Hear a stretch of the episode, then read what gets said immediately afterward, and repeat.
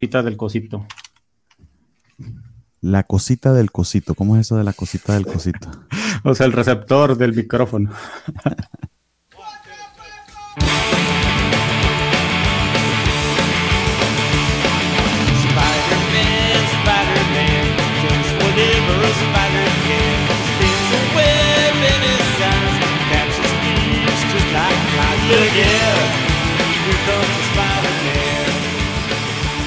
Muy buenas tardes, muy buenas noches, muy buenos días, amigos de la Covacha. Bienvenidos al segundo programa de Desde el Clarín, donde continuamos con nuestra lectura de Amazing Spider-Man desde el principio hasta que o se nos terminen los números o se nos acabe la vida. Me acompaña acá el señor Spider Games y yo soy Bernardo Arteaga. Don Alejandro, ¿cómo se encuentra usted? Bien, bien, buenos días, noches, tardes, amigos de la Covacha, Spider fans y gente que no tiene nada que hacer con su vida, que se pone a escuchar podcast de dos horas mientras lava los platos. Ey, y si nos están acompañando en la lectura, tanto mejor, porque entonces pueden sentir que están haciendo algo, pero realmente lo que estamos leyendo es comiquitos de, de 60 años de edad. Como buenas personas de... Sí, como buenas personas de más de 30 años hacen. Ok, me descubriste mi edad, pero bueno. no, es gracioso que estoy, leyendo algo de realmente eh, de, de, otra época y de otra manera de hacer los cómics, que una de las, de las cosas que he tratado de hacer es de ubicarme en cómo se sentiría un fan leyendo esto por primera vez, ¿no? Porque ya uno que, yo que no soy un gran lector de español, pero que me he acostumbrado en cierta medida por las películas y por lo que, por lo que he conocido, pues tengo, tengo una buena idea de sus villanos y de, y en líneas generales de su historia, pues algunos de los tweets no me, no me caen tan fuerte como deberían. Más si creo que si, me, pongo en esa mentalidad de que, que, estaría pensando un chico que leía esto por primera vez, eh, wow, debe haber sido sumamente impresionante porque realmente era muy, muy, muy revolucionario, ¿no? Sí, era muy, muy diferente para, para la época. Más como comentamos en el episodio anterior, de que los superhéroes pues eran adultos, la mayoría de sus problemas de su vida normal e, eran X o no importaban, lo importante era su vida de superhéroe y ya vimos con Peter Parker no, y en las historias que escribe Stan Lee es tan importante su vida de Peter Parker o más que sus aventuras de Spider-Man. Exactamente, y es lo que le dan ese carácter, porque eh, algo que nos recuerdan estos números, bueno, de hecho, líneas generales, o sea, estos, vamos, vamos a, esto es lo que había hecho desde un principio, disculpen el desorden, mm. eh, vamos a, reseñar o a comentar desde el número 11 hasta el número 20 y vamos a incluir el primer anual. La idea es que cada programa, esto está saliendo mensualmente, eh, que cada programa cubra cubre aproximadamente 10 números. También no nos presenté, estamos saliendo por todas las plataformas de audio correspondientes, este, Spotify, Google Podcast, Apple Podcast, por favor síganos, por allí nos están escuchando, esto es solamente audio, no tienen por qué ver nuestros preciosos rostros, sino solamente escuchar nuestras sexy voces, es más que suficiente. Eh, sexy. sexy. Smoking, como diría eh, la máscara. la eh, máscara. y la idea también es que eh, pues nos acompañen, ¿no? Que, o sea, que, cada mes se lean estos 10 numeritos y, nos sigan a la par que van saliendo los episodios y a su propio ritmo. Nadie, se, nadie los está apurando. Así es. Este, entonces, si, nunca, si nunca leyeron Spider-Man, y o lo están leyendo apenas, o sea, si son de esa generación que apenas agarró el personaje por las películas, por las caricaturas, pues se den una idea de, de, dónde viene cada cosa. Exactamente. No, no, y, que, y, que, y que empiezas a ver aquí, eh, yo vi muchas cosas de la trilogía de Raimi aquí reflejadas que me hacen apreciar aún más las películas. Tengo aún más ganas de verlas ahora eh, y eso que apenas, que apenas llevo que 21 números eh, leídos. Entonces, bueno, vamos a estar hablando de, de, básicamente el año 64, lo que vamos a estar reseñando, lo que salió publicado aproximadamente durante ese año, desde abril de 64 es el número 11. Y, y empecemos por allí, ¿no? O sea, el, el, número 11, de hecho, eh, comienza después del cliffhanger en el que nos quejó el número 10, que es que Betty Brandt, el interés romántico de Peter, la, la secretaria saltacunas de J. Jonah Jameson, que, por, cierto, me, dijiste que, que, habías averiguado que Betty Brandt como que no era tan mayor que Peter, pero para mí sigue siendo una señora de 19, 20 años que anda metido como un chito de 15, pero no sé. Pues es que los, dos, este Ditko los dibuja muy grandes, porque ya revisando en la Wikipedia, resulta que Betty Brand dejó sus estudios de secundaria para irse a trabajar directamente con Jonah Jameson. Me imagino que era la secretaria más barata que consiguió y por eso le dieron el trabajo. Además de que se ve que es una chica muy eficiente. A pesar de ser una además de ser una amarillista y que en estos números inclusive cross, cross, eh, cruza cierta frontera de villanía, porque eso lo vamos a reseñar. Además de todo eso, es un explotador infantil.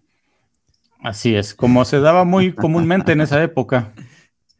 Ah, no, no me voy a salir con lo de la época, porque ay, eran épocas distintas, por eso mis abuelos eran racistas. En, en esas épocas así era, mijo, mm, así era. Éramos xenófobos, racistas y homofóbicos. Mm, hey, Hitler. Está bien. Así es. Pero bueno, Betty Brand, digamos, la que tiene la edad, la edad apropiada entonces para salir con Peter, no vamos a entrar más en ese detalle. Eh, nos había dejado en un cliffhanger, tenía un, pedote con que no podía salir con Peter, no podía revelarse no, y no sabíamos cuál era ese misterio y nos prometían nos estamos enterando, bueno, yo me enteré casi que la semana siguiente, pero ustedes se están enterando un mes después los que, los que no les da la gana de leer esto y nos están escuchando nosotros por los spoilers, ¿cuál es ese bendito misterio? Y, y qué interesante, no sé, ¿qué te, qué te pareció a ti? Sí, ¿qué pasa con Betty Brand? ¿Cuál era el misterio? ¿Por qué era tan, tan malo así de que tenía que alejarse de Peter? En este número lo, lo sabemos y junto con eso el regreso del Doctor Octopus. Exactamente el villano que vimos en la temporada pasada, bueno, el programa pasado, en el episodio que fue el 8, 7. Cuando salió la primera vez, creo que fue como en el número 7 o 8, sí, efectivamente. Sí. Este ya su, regreso, de hecho, es el. Y aquí empiezan las cuentas locas que eventualmente se me van a olvidar, amigos, así que no confíen en, lo que les estoy diciendo. Trataré de anotarlo en la medida que se me acuerde. Espero que tenga mejor eh, memoria, Alejandro. Pero sí es el segundo villano que regresa. El primero que regresó fue el buitre. Así es. Doctor Octopus sería el segundo que tiene su segunda salida. Y ya después no voy a estar ahí contando en qué orden salen los segundos y su tercera, porque no, qué, hueva. Pero lo gracioso que tiene esto es que primera vez que yo veo a un superhéroe que literal va ahí sin, sin pruebas, sin el debido proceso. O sea, la ley se la pasa por el arco del triunfo Peter porque se va a la cárcel a pedirle al, al gendarme, al, dueño de la cárcel, al gerente, no sé cómo se llama. Al alcaide. Al alcaide, exactamente. Mira que no, no, suel, no suelta a ese señor porque yo sé que él es malo. Yo sé que ya cumplió su sentencia, que por buen comportamiento va a salir, pero él, él en verdad es malo. Entonces, eh, yo soy, Spider-Man es medio fascista en ese aspecto. Mm, sí, pero aparte, pues era su primer atraco, o sea, secuestró no sé cuánta gente, secuestró un hospital, pero se portó muy bien el muchacho y ya cumplió su condena y eso es el momento de liberarlo porque pues hay que llenarla de otros personajes más. Y, hay, un panel, hay un panel en la tercera página, el panel, el quinto panel que me encanta porque es una burbuja de pensamiento, pero es Stan Lee como para que no nos preocupemos de que Peter realmente sea un fascista que quiere meter a los que, que no cree en la posibilidad de redención de la gente. Cosa que después cambia mucho Peter, por cierto. Eso, eso de creer que la gente pueda, pueda redimirse se vuelve casi que un core del personaje, pero en este momento pues no lo tenía. Eh, que, está pensando Docop, que pude pasar todo este tiempo fue aumentando mi habilidad con los, con los brazos mecánicos porque estuvo en la cárcel y nunca nadie se, se le ocurrió quitárselo. sí. es una cosa más loca. Y lo segundo es que eh, estuvo fingiendo ese, bien ese buen comportamiento porque él quería salir rápido y temprano. Entonces que todo fue un, todo fue pues sencillamente un invento. Pero entonces allí Peter se inventa otra porque quiere llevar su, fascismo y, su extremismo y su paranoia a otro nivel, que inventa algo que vamos a ver muchísimas veces y que es una verdadera locura. Es un rastreador. Un rastreador con forma de araña. Sí, que es la cosa más estúpida del mundo porque si alguien lo consigue va a saber que es él. Básicamente es un Apple Tag, o sea, de estas cositas para que no se te pierda en la cartera, que le puedes meter la cartera de tu celular, te va a decir dónde va a estar, bueno, algo así. Eh, que hasta el de, hecho, leí la semana pasada el primero de Amazing Spider-Man de Seth Wells y John Romita Jr., que es la nueva serie que salió esta semana. Hablando de, del número, ellos están por llegar ya al número 900, hablando del 800 y pico en el Legacy. Y Spider-Man sigue usando el rastreadorcito porque ellos se lo tiró un carro en ese número. Entonces, este, aquí estamos viendo el origen del bonito rastreador en forma de araña para que todo el mundo sepa que es de él. Es una de sus formas, bueno, de sus instrumentos más típicos que siempre van a estar, los lanzadores de red, el rastreador de araña, que aquí tiene una forma de araña más similar a lo de su símbolo. Ya mm. después lo cambia el símbolo del pecho, que es un. Ah, el del pecho, sí, porque el de la espalda parece una pulga, honestamente. Sí, ese después cambiaría la forma de la, de la araña de la espalda, la pulguita. Pero bueno, aquí y Aquí todavía no usa su sentido arácnido para rastrear, usa otro aparatito que aquí mismo desarrolla. que Stan Lee dice, mira, todos los dispositivos tienen una antenita así medio rara de un filamento, pónsela también, Steve Ditko. Así que necesita una, una, una antenita que saliera del aparatito rastreador, que básicamente parece un pelo mal afeitado. Pero bueno, viene la revelación en un panel bastante con poquita ceremonia, pero finalmente, bueno, no, no, no, no finalmente, pero empieza a ampliarse el misterio porque quien va a buscar a Doc Ock en la cárcel es nada más y nada menos que Betty Brandt. Y a mí eso en particular me dejó como que, ¡ah! ¿Cómo es esto? Sí, me dejó sorprendido, ¿no? Ajá, sí, fue medio interesante saber que, que el cliffhanger tan, ya se iba a resolver tan pronto. Ahora sí sabemos qué pasó con Betty Brand. Betty Brand se lleva al Doctor Octopus en un auto y por azares del destino cae un mapa que le, le dice a Spider-Man que, ah, mira, van a Filadelfia, porque es un plano de Filadelfia. Qué azaroso eso de que justo se caiga un mapa. ¿Qué, pienso yo? Van a Filadelfia y pues entonces, ¿por qué carajo le pusiste el rastreador? Porque de hecho después no lo vuelve a utilizar. Y aquí vemos cuál era el, asunto de realmente de, Betty, que su hermano, que es un abogado, se metió con un, con, un, mafioso por deudas de apuesta y ahora le está ayudando a escapar, contratando al doctor Octopus. Exactamente, eh, es un ludópata, el hermano de Betty, que se me olvidó el nombre, pero también se, ah, no, se llama Bennett Brandt, o sea, el, mismo, el mismo tema de las dos, las dos letras con el mismo nombre y apellido para que se acuerde de Stan Lee. Y, no, y no, no sale con un Peter Palmer como salió en el número 2. Eh, y, y, el, mafioso es este Blackie, ¿no? Que Blackie. Además tiene facciones como de, del Medio Oriente, así un pelo racista y Steve Ditko, que después vamos a descubrir peores instintos de esos de Ditko, por cierto. más adelante en su carrera. Este, eh, por cierto, ahí les recomiendo leer Rorschach, eh, pero no te vayas a ir del programa porque mencioné ese, ese, ese pero, pero sí, exacto, de, que, que, hablan un poquito del Ditko post, eh, post Spider-Man, ¿no? Pero bueno, básicamente tiene un montón de deudas con este Blackie, el hermano de Betty, y lo han amenazado de que si no ayuda con la liberación de Doc Ock, lo van a matar. Eh, y a Bennett la mejor idea que se le ocurre es meter a su hermana en ese pedo, que además ha gastado una cantidad de dinero grandísima para pagar sus deudas. Y no complacido con eso, además la manda a ir a buscar a este, a este supervillano.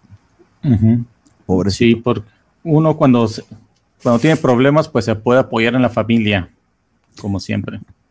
No, y que, y que, retrata en cierta medida lo, lo, jodidas que son las adicciones, porque al final la ludopatía es una adicción como, como el alcoholismo, como la drogadicción, que tanto como los adictos tienen una vida terrible porque obviamente tienen esta enfermedad, a la par también sus familiares sufren mucho. Y, también, y, también, tienen que enfrentarse a problemas como este, porque pues, ¿qué puede hacer ella? Dejar que su hermano se muera, o sea, es una situación bien, bien complicada. Pero entonces eso lo revelan bastante rápido, estamos hablando de la página 7, eh, sí. donde te explican todo eso que le acabamos de decir, eh, en unos cuantos paneles que creo que quedan bastante brillantes, bastante interesantes. Eh, lo curioso es que como que al día siguiente es que Peter básicamente engaña a la tía May, le dice que, se, que, que va, a, va, a, hacer un viajecito de fin de semana porque quiere ir a conocer los sitios históricos de Filadelfia. Ahí sí no necesita que le pague que le pague John el viaje porque un, autobús de Nueva York a Filadelfia no es tan caro.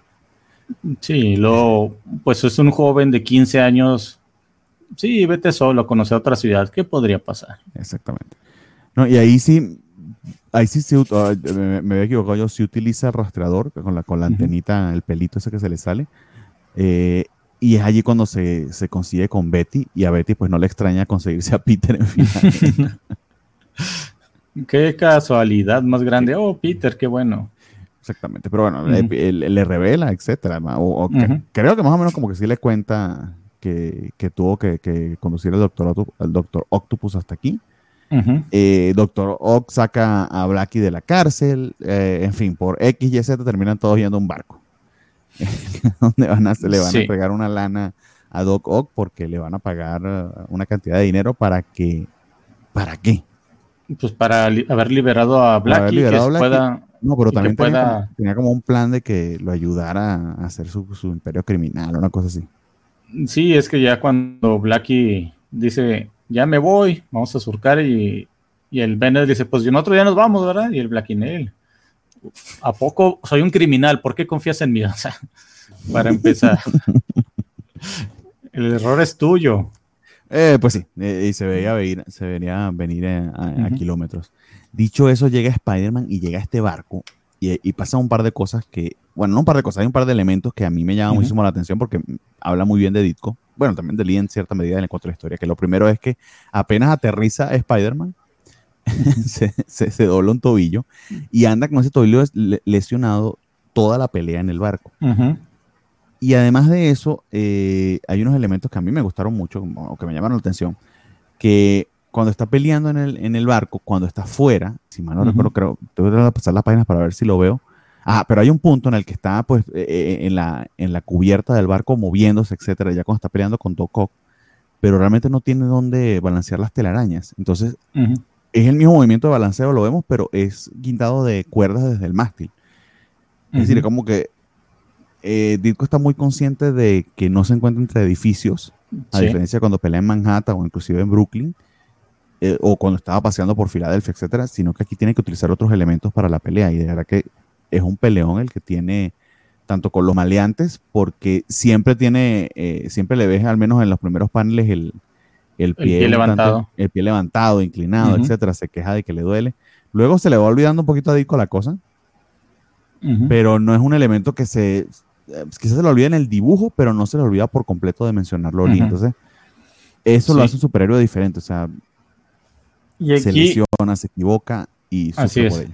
Y una de las grandes, este, de las primeras pérdidas que aquí Lee usaría atrás, que cuando está tratando de detener a Blackie, un tiro, un tiro se le va, trae una pistola y mata a Bennett, el hermano de Betty Brandt, quien, ve, quien Betty pues le echa la culpa a Spider-Man, pero pues no hay mucho tiempo para eso porque los maleantes se escapan y, y Spider-Man tiene que ir sobre de ellos. Exactamente. Una de las cosas que a mí me sorprende de acá, no sé si este poquito fuera de personaje o si haya cierta justificación al respecto, pero no veo a un Peter mortificándose por la muerte de Bennett, que era lo que quizá, dado lo que pasó con el tío Ben y la naturaleza de Peter, quizá yo lo hubiese esperado, aunque pareciera que se justifica porque aunque ciertamente Spider-Man pudo haber desarmado más efectivamente a Blackie para que el tiro no se le saliera, pues no es algo que efectivamente iba a poder evitar del todo. O sea, hay riesgos allí metidos y al final eh, eh, Bennett se atraviesa en, medio de la vía de la bala, pues precisamente para, para salvar a su hermana, ¿no? Sí, así es. Sí, pues el, este, este Spider-Man les avisa que se, que se agachen, que se oculten y pues Bennett trata de, ayudar y, proteger a Betty, Obviamente, pues están dentro del barco, no hay mucho espacio. Y ahí es cuando la, la, bala perdida, pero no hay mucho tiempo por... Peter no se puede mortificar porque pues hay que atrapar a los ladrones. No, y, y, pelear con Doc que al final termina siendo interrumpido porque llega pues la, policía, la guardia costera, etcétera, etcétera. Eh, también está el cuento ahí de, creo que le, le, le colocó una, una especie de, espuma eh, química o algo por el estilo con lo que terminó. Ah, es el extintor, sí. El extintor, básicamente. Pero bueno, al final la pelea entre ellos queda, queda a medio camino, a pesar de que inclusive la continúan en, una lancha, una lancha cercana, en un bote cercano. Pero lo otro que me, gustó, porque lo pudieran también haber extendido demasiado, es que Betty como que terminando se cuenta que al, que al final pues no tiene por qué culpar a Spider-Man de lo que pasó. termina estando en el funeral junto con Peter. Eh, se le dice que hoy culpé a Spider-Man no debería haber sido lo, apropiado, pero Peter, que estaba muy, muy, muy cercano a, confesarle su identidad secreta a Betty, pues se dice, bueno, ahora ni, ni, por ni, ni, loco se la voy a contar. Sí, esto próximamente en unos, déjame hacer cuentas más o menos, este, unos cinco programas volveremos a tocar un tema similar. ok, entendido. Gracias por los posibles spoilers, pero te agradezco, no me lo reveles. Me encantó el, panel final porque eh, me recuerda al último panel de la Amazing Fantasy XV, de inclusive, no recuerdo de qué número, pero ya se vuelve medio clásico el de eh, Spider-Man eh, camina lentamente hacia la noche, ¿no? Sí, con ese peso de Peter de que ser Spider-Man es un peso para él. O sea, de, de cierta forma, él quiere hacer el bien, pero esas implicaciones de ser Spider-Man a veces no, no, dan de la forma que él quisiera. Exactamente, se, terminan, terminan eh, complicándolo. Luego viene, y aquí empezamos ya con el número 12, eh, según lo que dice aquí, mayo del 64. Y con lo que, ah, honestamente, no sé de qué otra forma definirlo, pero es un red herring, porque el título básicamente lo que nos promete es que finalmente van a desenmascarar a, Peter, a Peter Parker, que todo el mundo va, a enterarse que Peter Parker es Spider-Man. Eh, y un tamaño de revelación como esa, apenas 12 números en la serie, eh, sería tremendo. Eh, y efectivamente pasa, pero la manera en cómo pasa y cómo justifican que no tiene repercusiones, a mí se me hizo muy interesante, pero creo que hay un elemento que llevan demasiado lejos. Eh, sí, es que desde la misma portada, o sea, la portada con, aquí vemos al Doctor Octopus venciendo a Spider-Man, teniéndolo colgado, quitándole la máscara con Peter viendo a sus, a sus seres queridos y conocidos. Betty Brand, Jonah Jameson. Sobre todo muy querido Jonah Jameson. Sí, sobre todo. Por eso dije conocidos también. este, pues te hace creer, imagínate en esa época, pues lo compras inmediatamente, ¿verdad? O sea, cuando ves a, tu superhéroe favorito derrotado y desenmascarado tan rápido, o sea, en el número 12. Eh, pues sí. Me, encantan estos paneles de la, de la primera, de la segunda página en la que eh, Betty pues, pues se, se, había ausentado eh, por el funeral de su hermano y todo lo que le había pasado. Finalmente cuando vuelve al trabajo vuelve en el punto preciso en el que la secretaria que la estaba reemplazando le, o sea, le dice a Jonah, a que tú no necesitas una, secretaria, lo que necesitas es un psiquiatra, estás loco y, renuncia y le deja todo tirado, ¿no? Eh, y, nada, o sea, de inmediato la pone a trabajar porque Jonah, aparte de todo, es un jefe increíblemente abusivo. Y ya dijimos pero, que es un infantil. Sí, pero Betty pues ya le había agarrado el tono y es la primera vez que vemos su peinado clásico. Es el peinado que acompañará al personaje pues en prácticamente ya, ya toda su vida. Ah, ok. O sea, hizo, un cambio de look después de todo lo que sucedió con su hermano, pues bien por ella si lo necesitaba para distraerse. Así es. Lo gracioso de todo esto es que está Doc Ock en básicamente haciendo un tour de, villanía por todo Estados Unidos. Pero la buena o mala suerte que tiene Doc Ock es el que él quiere encontrarse con Spider-Man y básicamente, de hecho, es, uno de los villanos, una de las diferencias que, o algo que lo diferencia del buitre, es que eh, Otto Octavius realmente tiene un odio muy enconado por, por, por Spider-Man, si quiere vengarse de él. Cuando todos los demás era así más o menos como un villano descubrido, como que, ay, este niño que no me permitió hacer mi, plan malvado. Pero no es así como que lo tenga muy presente en su cabeza, ni mucho menos. No, es que el, al Doctor lo tiene así porque le pegó en el ego. Como es muy egocéntrico y se siente superior en todos los niveles, como que ser vencido por una, un payaso disfrazado de, araña, pues le, le caló hondo. Exactamente, el tipo tiene el, el, ego débil, en eso se parece un poquito a, Doom. Pero bueno, dicho eso, está en, un, está en un rampage por todo Estados Unidos y el tema es que él escogió ser supervillano de Spider-Man, que es el superhéroe más pobre de todo el universo Marvel. Y entonces la razón por la que no va a detenerlo, porque Jonathan hace un titular de Doc Ock se le escapó a Spider-Man y está haciendo millones de cosas y Spider-Man es un cobarde, no puede detenerlo. Pero es que no tengo dinero para andar viajando. Sí. Eso estuvo muy genial. Sí, pues tengo que, no, pues un rato, algún día que se acerque a Nueva York, pues que me avise. Pues. Básicamente esperando que el tour de conciertos llegue a Nueva York para poder ir. o sea, si estás jodiendo en Boston, en Massachusetts, en Filadelfia, en New Jersey, pues allá, allá serán los héroes de allá que te irán a detener porque yo estoy aquí. Soy un hometown boy. Pero bueno, eh, finalmente, pues, por supuesto que vuelve a, vuelve a Nueva York eh, Doc Ock justo cuando está Peter eh, visitando a, a, Betty Brand. A, Jonah y a Betty Brand, exactamente. Y secuestra a Betty porque sabe que hay una conexión entre ellos. Eh, y, sí, porque la, motivación principal de Doc Ock, como estaba diciendo, pues es única y exclusivamente vengarse de Spider-Man y probarse, probarse ante él. Entonces, primera vez que utilizan a Betty como, como señuelo. Y precisamente ahí es donde voy con lo de la explicación de por qué lo del desenmascaramiento. Eh, porque el tema está en que se da cuenta de eso Jay Jonah y va con, va con Peter, perdón, con Spider-Man, va con Peter eh, porque quiere que tome fotos de ese momento en el que vaya a llegar Spider-Man y quiere ver cómo es que él toma esas fotos. Entonces, ahí hay una semillita de una posibilidad de que algo que vamos a ver más adelante. No voy a revelarles más. Pero la justificación cala en el sentido de que, como para Jay Jonah, eh, Spider-Man es tan cobarde que es posiblemente que no vaya a la cita con Doc Ock ni siquiera para rescatar a Betty. Cuando Doc Ock vence a Spider-Man y revela que detrás de la máscara se encuentra Peter Parker, todos creen que es Peter Parker haciéndose pasar por Spider-Man para rescatar a Betty, porque el cobarde de Spider-Man no fue. Así es. Sí, y más porque pues son las personas que se enteraron. Betty, pues la secuestrada obviamente se enteró. Jonah Jameson, que le pidió las fotos a Peter, y Peter, pues que quería con Betty. Aquí el punto es que el, este, el Doctor Octopus lo venció tan fácilmente porque Spider-Man estaba engripadito. Tenía COVID. Ajá. Que es ahí donde yo creo ya que, porque todos esos elementos que estoy diciendo son los elementos que te ponen lídico como para explicar y darle la vuelta a todo este tema del desenmascaramiento.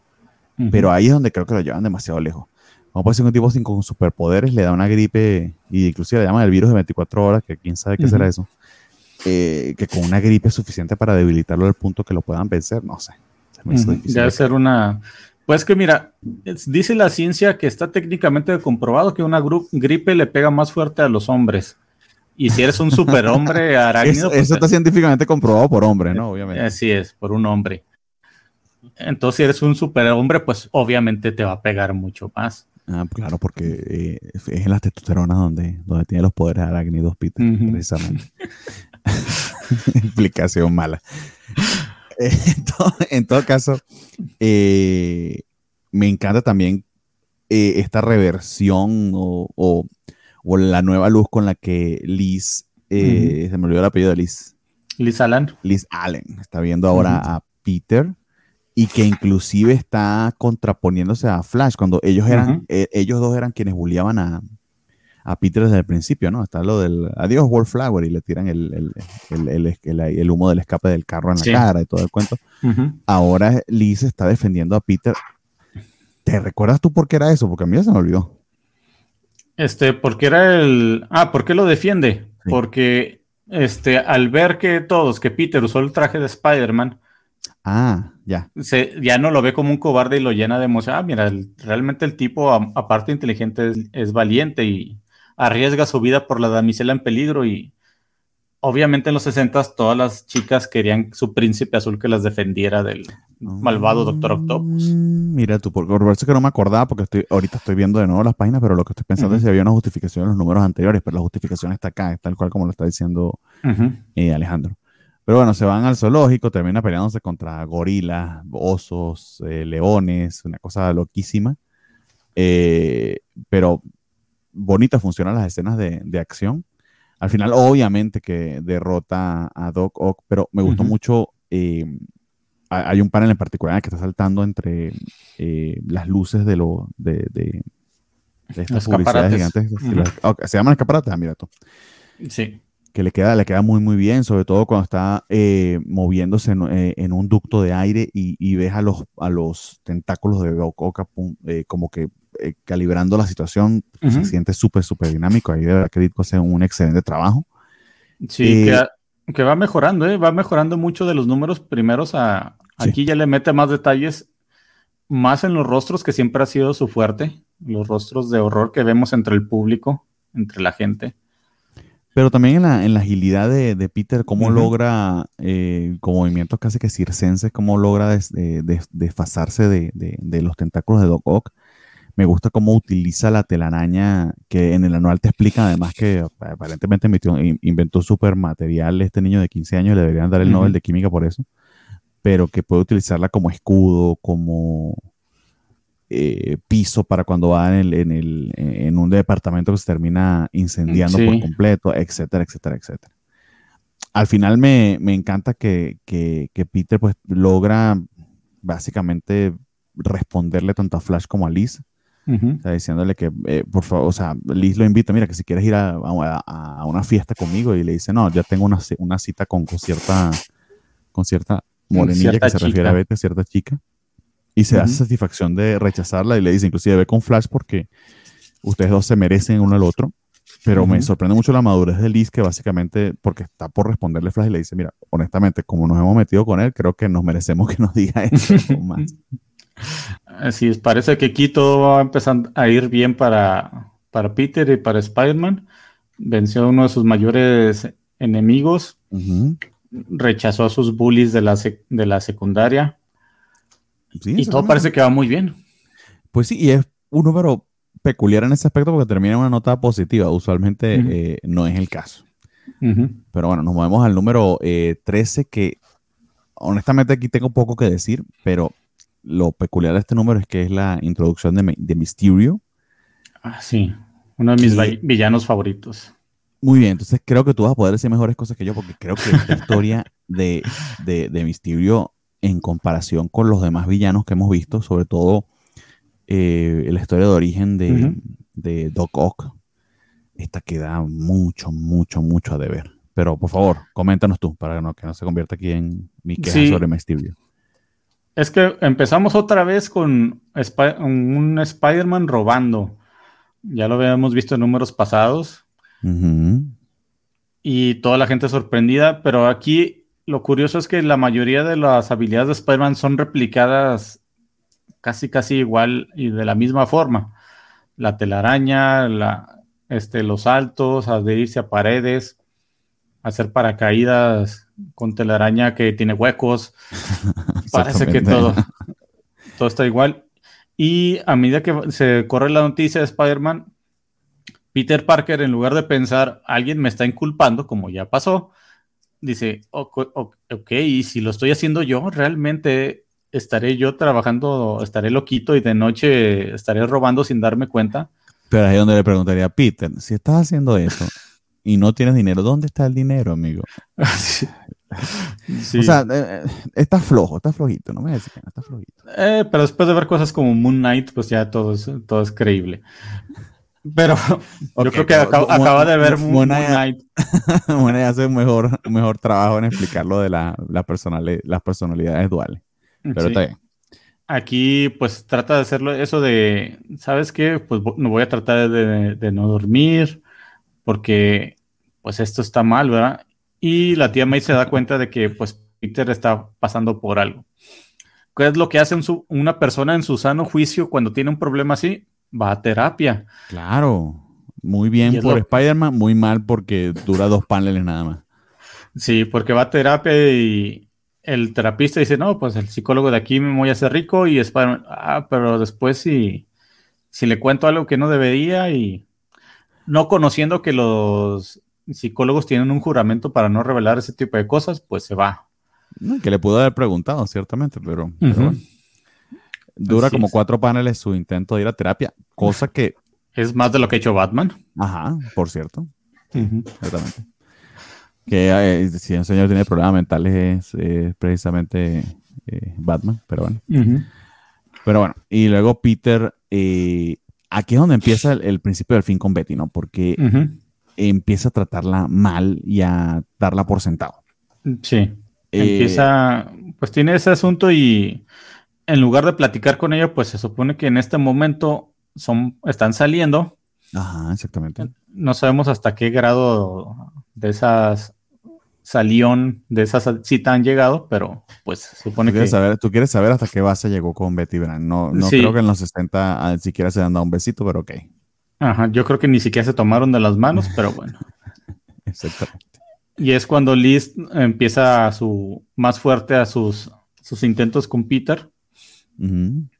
Que en Peter, pues realmente no está muy interesado. Y aquí vimos la, vemos la primera aparición de Misterio, quien dice que podrá llevar a, a Spider-Man ante la justicia porque es un ladrón y él es un ser todopoderoso. Básicamente. y lo peor es que se lo cree Jonah y le. No sé si es que le paga o, lo ayuda a llamar a Spider-Man. Una de las dos. Ah, no. Se consiguen en el, en el Westboro Bridge, creo, que es el, puente que va hacia Queens. Creo, porque no creo, que, creo que no es el puente de Brooklyn. Pues dice, sí, el puente de Brooklyn. Ah, sí, el puente de Brooklyn. Sí, se citan ahí utilizando El, el Clarín, porque pues, me imagino que es el periódico más leído de Nueva York. Así como este es el podcast más escuchado de toda la covacha. Así es. Exactamente. Y, ahí es donde se enfrentan. Se enfrentan, eh, eh, y muy parecido a lo que vimos en No Way Home, eh, básicamente confundiendo a Spider-Man, es que Mysterio pues logra vencerlo. Y es el, el, el, el, sentido arácnido lo que en, buena medida ayuda a Spider-Man a, a, zafarse de la situación, a escapar. Paz no termina venciéndolo porque eso es clásico, el villano no, no lo vence a la primera, ¿no? El tema de esto es que a todo el mundo volvió a creer que Spider-Man anda, robando, el único que no lo cree es Flash Thompson. Nuevamente, otra vez vuelve todo el mundo a caer en la trampa y reciben a Misterio como un, como un héroe.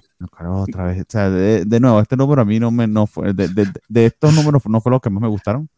A mí Misterio, de hecho, se me hace un personaje medio extraño eso, sobre todo la explicación de que Misterio es un experto en efectos especiales de Hollywood. Sí, y fíjate, es que, mira, yo tengo una película, no sé si la has visto, se llama FX. Es una película de los ochentas. La primera es la buena, la segunda no, no tanto, donde el protagonista es el de, el de la primera de Tiburón, que es un especialista en efectos especiales, precisamente. Ok, un misterio. Ajá. Pero aquí es el héroe y utiliza sus conocimientos para pues, de atrapar a una persona.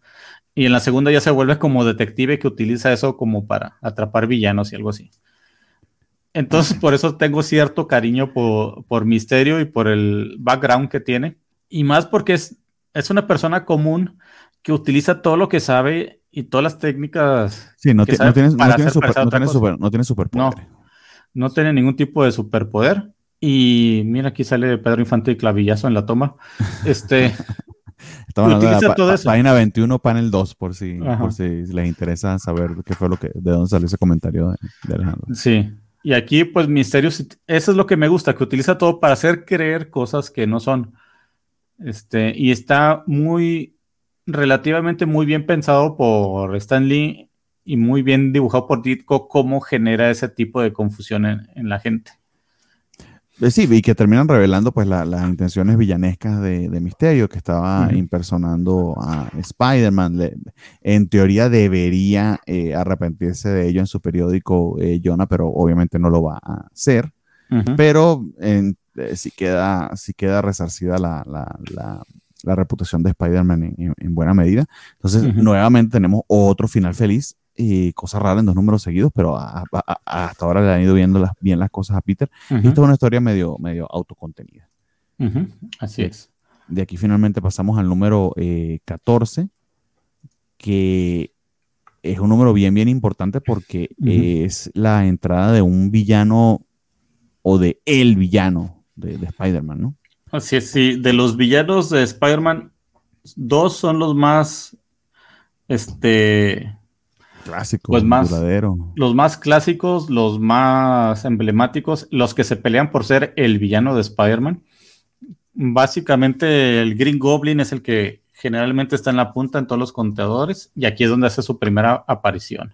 Exactamente, esta es la primera aparición del Green Goblin sin muchísimas explicaciones. Eh, y es aquí donde manejan Lee eh, un misterio que hasta, y se los voy a decir de una vez, en estos primeros 20 números no lo han revelado aún, que es la identidad del Green Goblin. Sé que muchos de nosotros ya lo sabemos, casi que por osmosis, pues, obviamente pasó 60 años y un villano clásico. Pero qué interesante que por tanto tiempo hayan mantenido ese misterio y hayan tenido a la gente allí pendiente. ¿Quién carajo es el Green Goblin? Así es, sí, porque existe el número 14 y lo revelaron por ahí del. Según yo leí el 20 y pico. 40 y pico, no, aún falta más.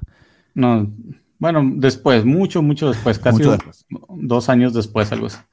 Que, fundamentalmente usa también una máscara impresionantemente, eh, eh, eh, no solo espeluznante, que porque obviamente se ve que no es realista la manera en que está dibujada pues el rostro del Green Goblin, sino que también tiene expresiones aparentemente muy, muy bien desarrolladas, tienen como animatronics.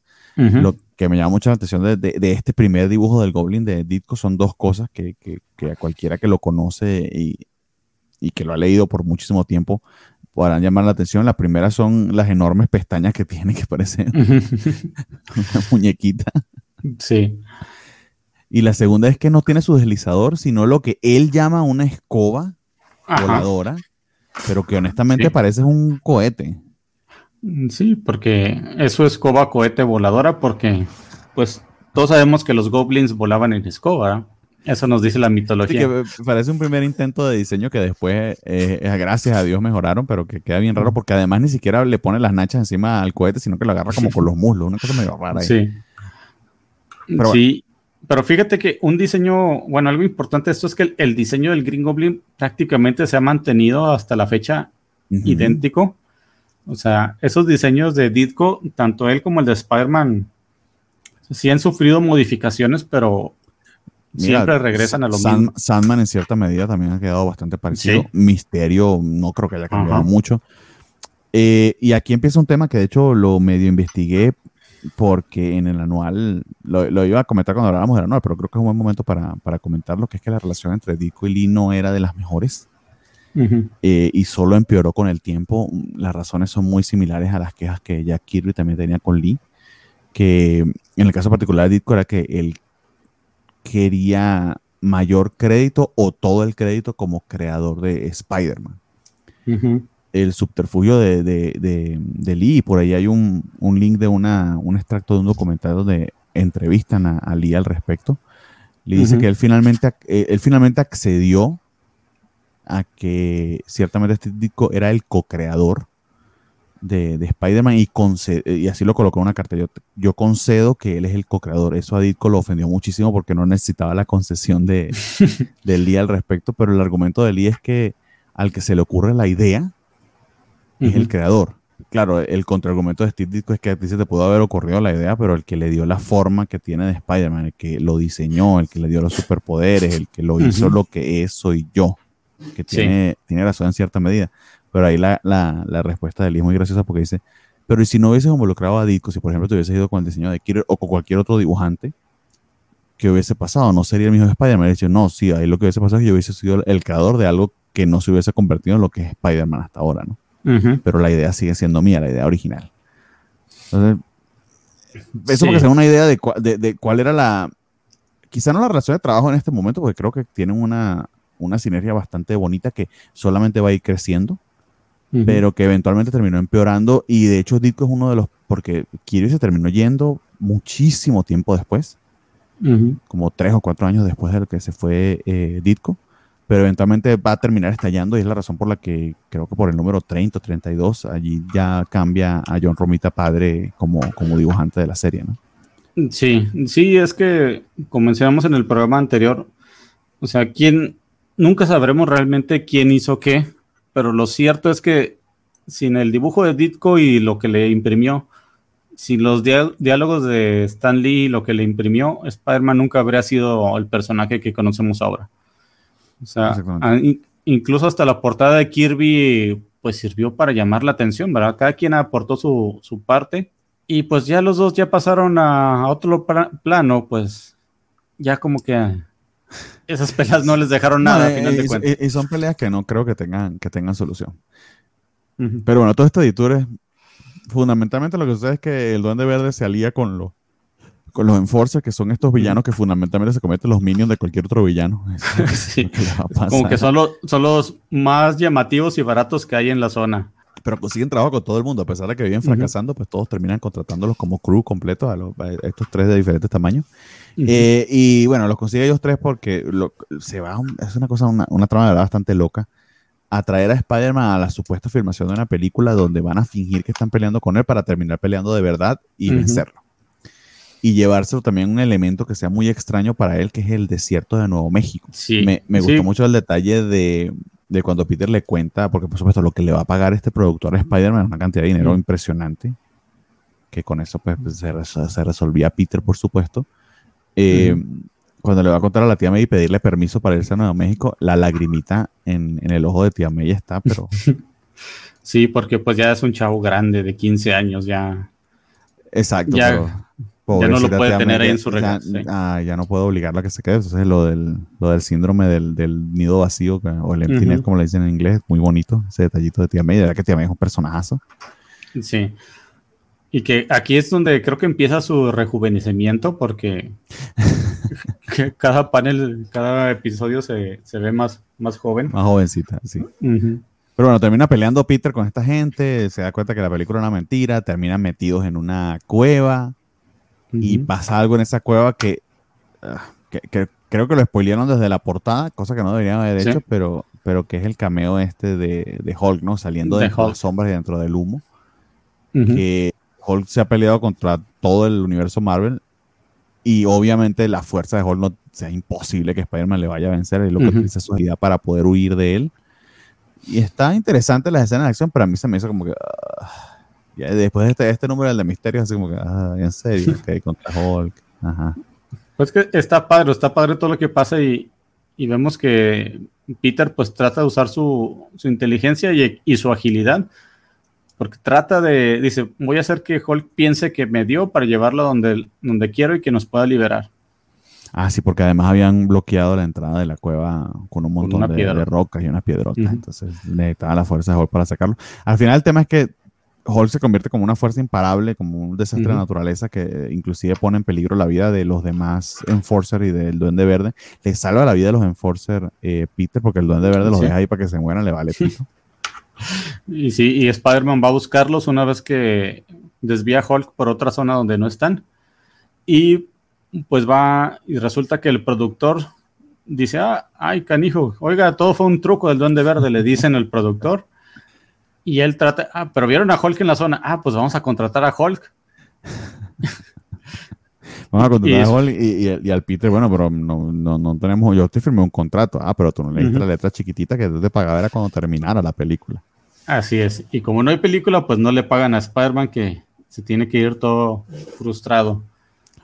Sí, el tema ya es que nuevamente el Duende Verde lo vemos desenmascarándose, pero sin conocer su identidad y sabemos que está allí tras las Así es. ¿Quién será? ¿Quién será? Pues no sabremos. Y aquí vamos a un número también interesante porque es otro nuevo villano, pero este sí es uno de los villanos que, bueno, de hecho tiene un, rol muy clásico, no lo he leído, espero que, no sé si lleguemos hasta ese punto nosotros, este, pero que es Kraven el, cazador, ¿no?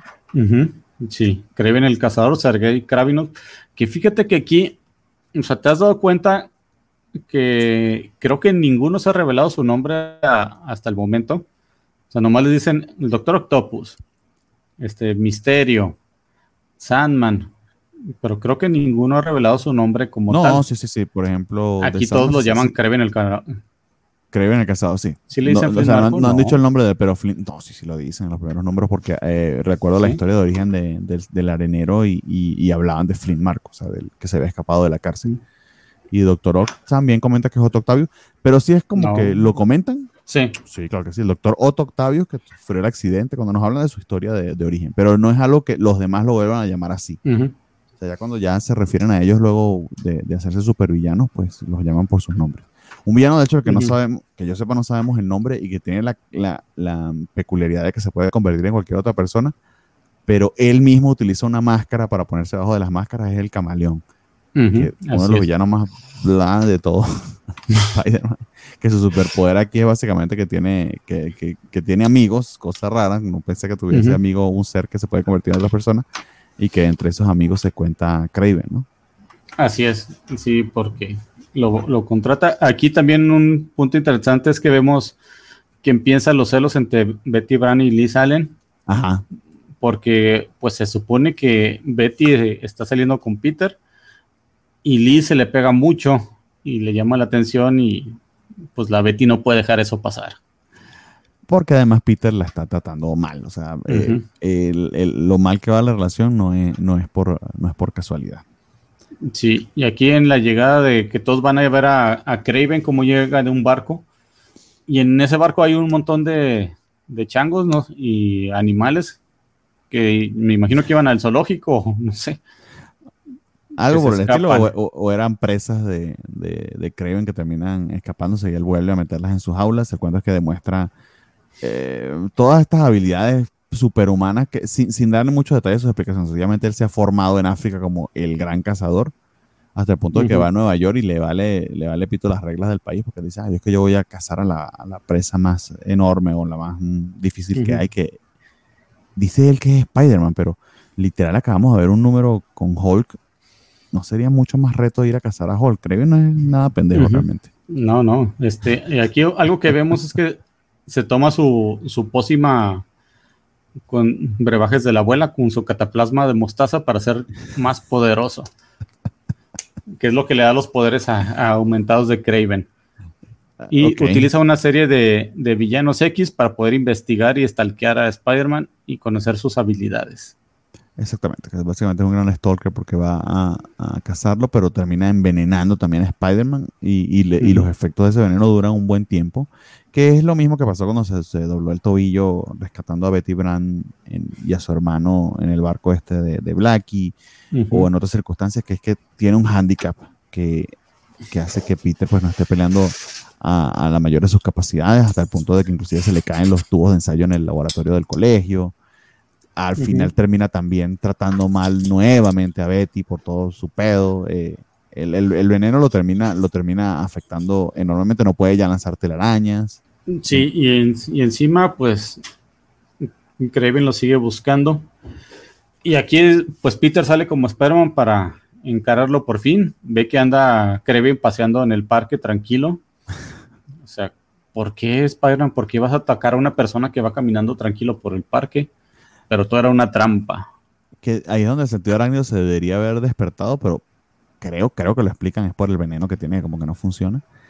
Y le coloca un brazalete y una tobillera que se atraen magnéticamente eh, eh, Craven a Peter, que le, le, impide los movimientos. Y es genial el forcejeo, cómo lo retrata, cómo dobla las piernas en, poses muy raras.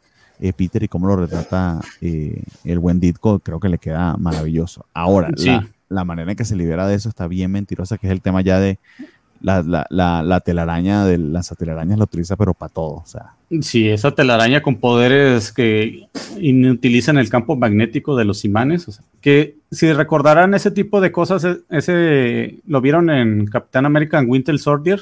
Son las lo que le ponen al Capitán América unos imanes para como esposas. Es algo similar. Ok. algo aquí.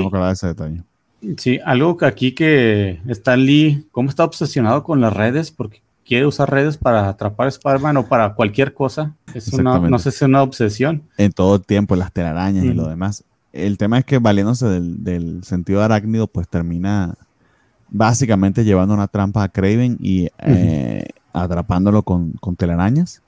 Y es así como, como termina deshaciéndose de la, de la amenaza a Peter, pero sigue estando en, verdaderos problemas eh, Peter con, con, Betty porque sencillamente no puede, no, no, no, no, no, no logra salir con ellos, satisfacerla como su, su, su, novia en términos de que, sal, de que salgan, de que le preste la atención que requiere, porque siempre hay una situación eh, atravesada con, con Spider-Man.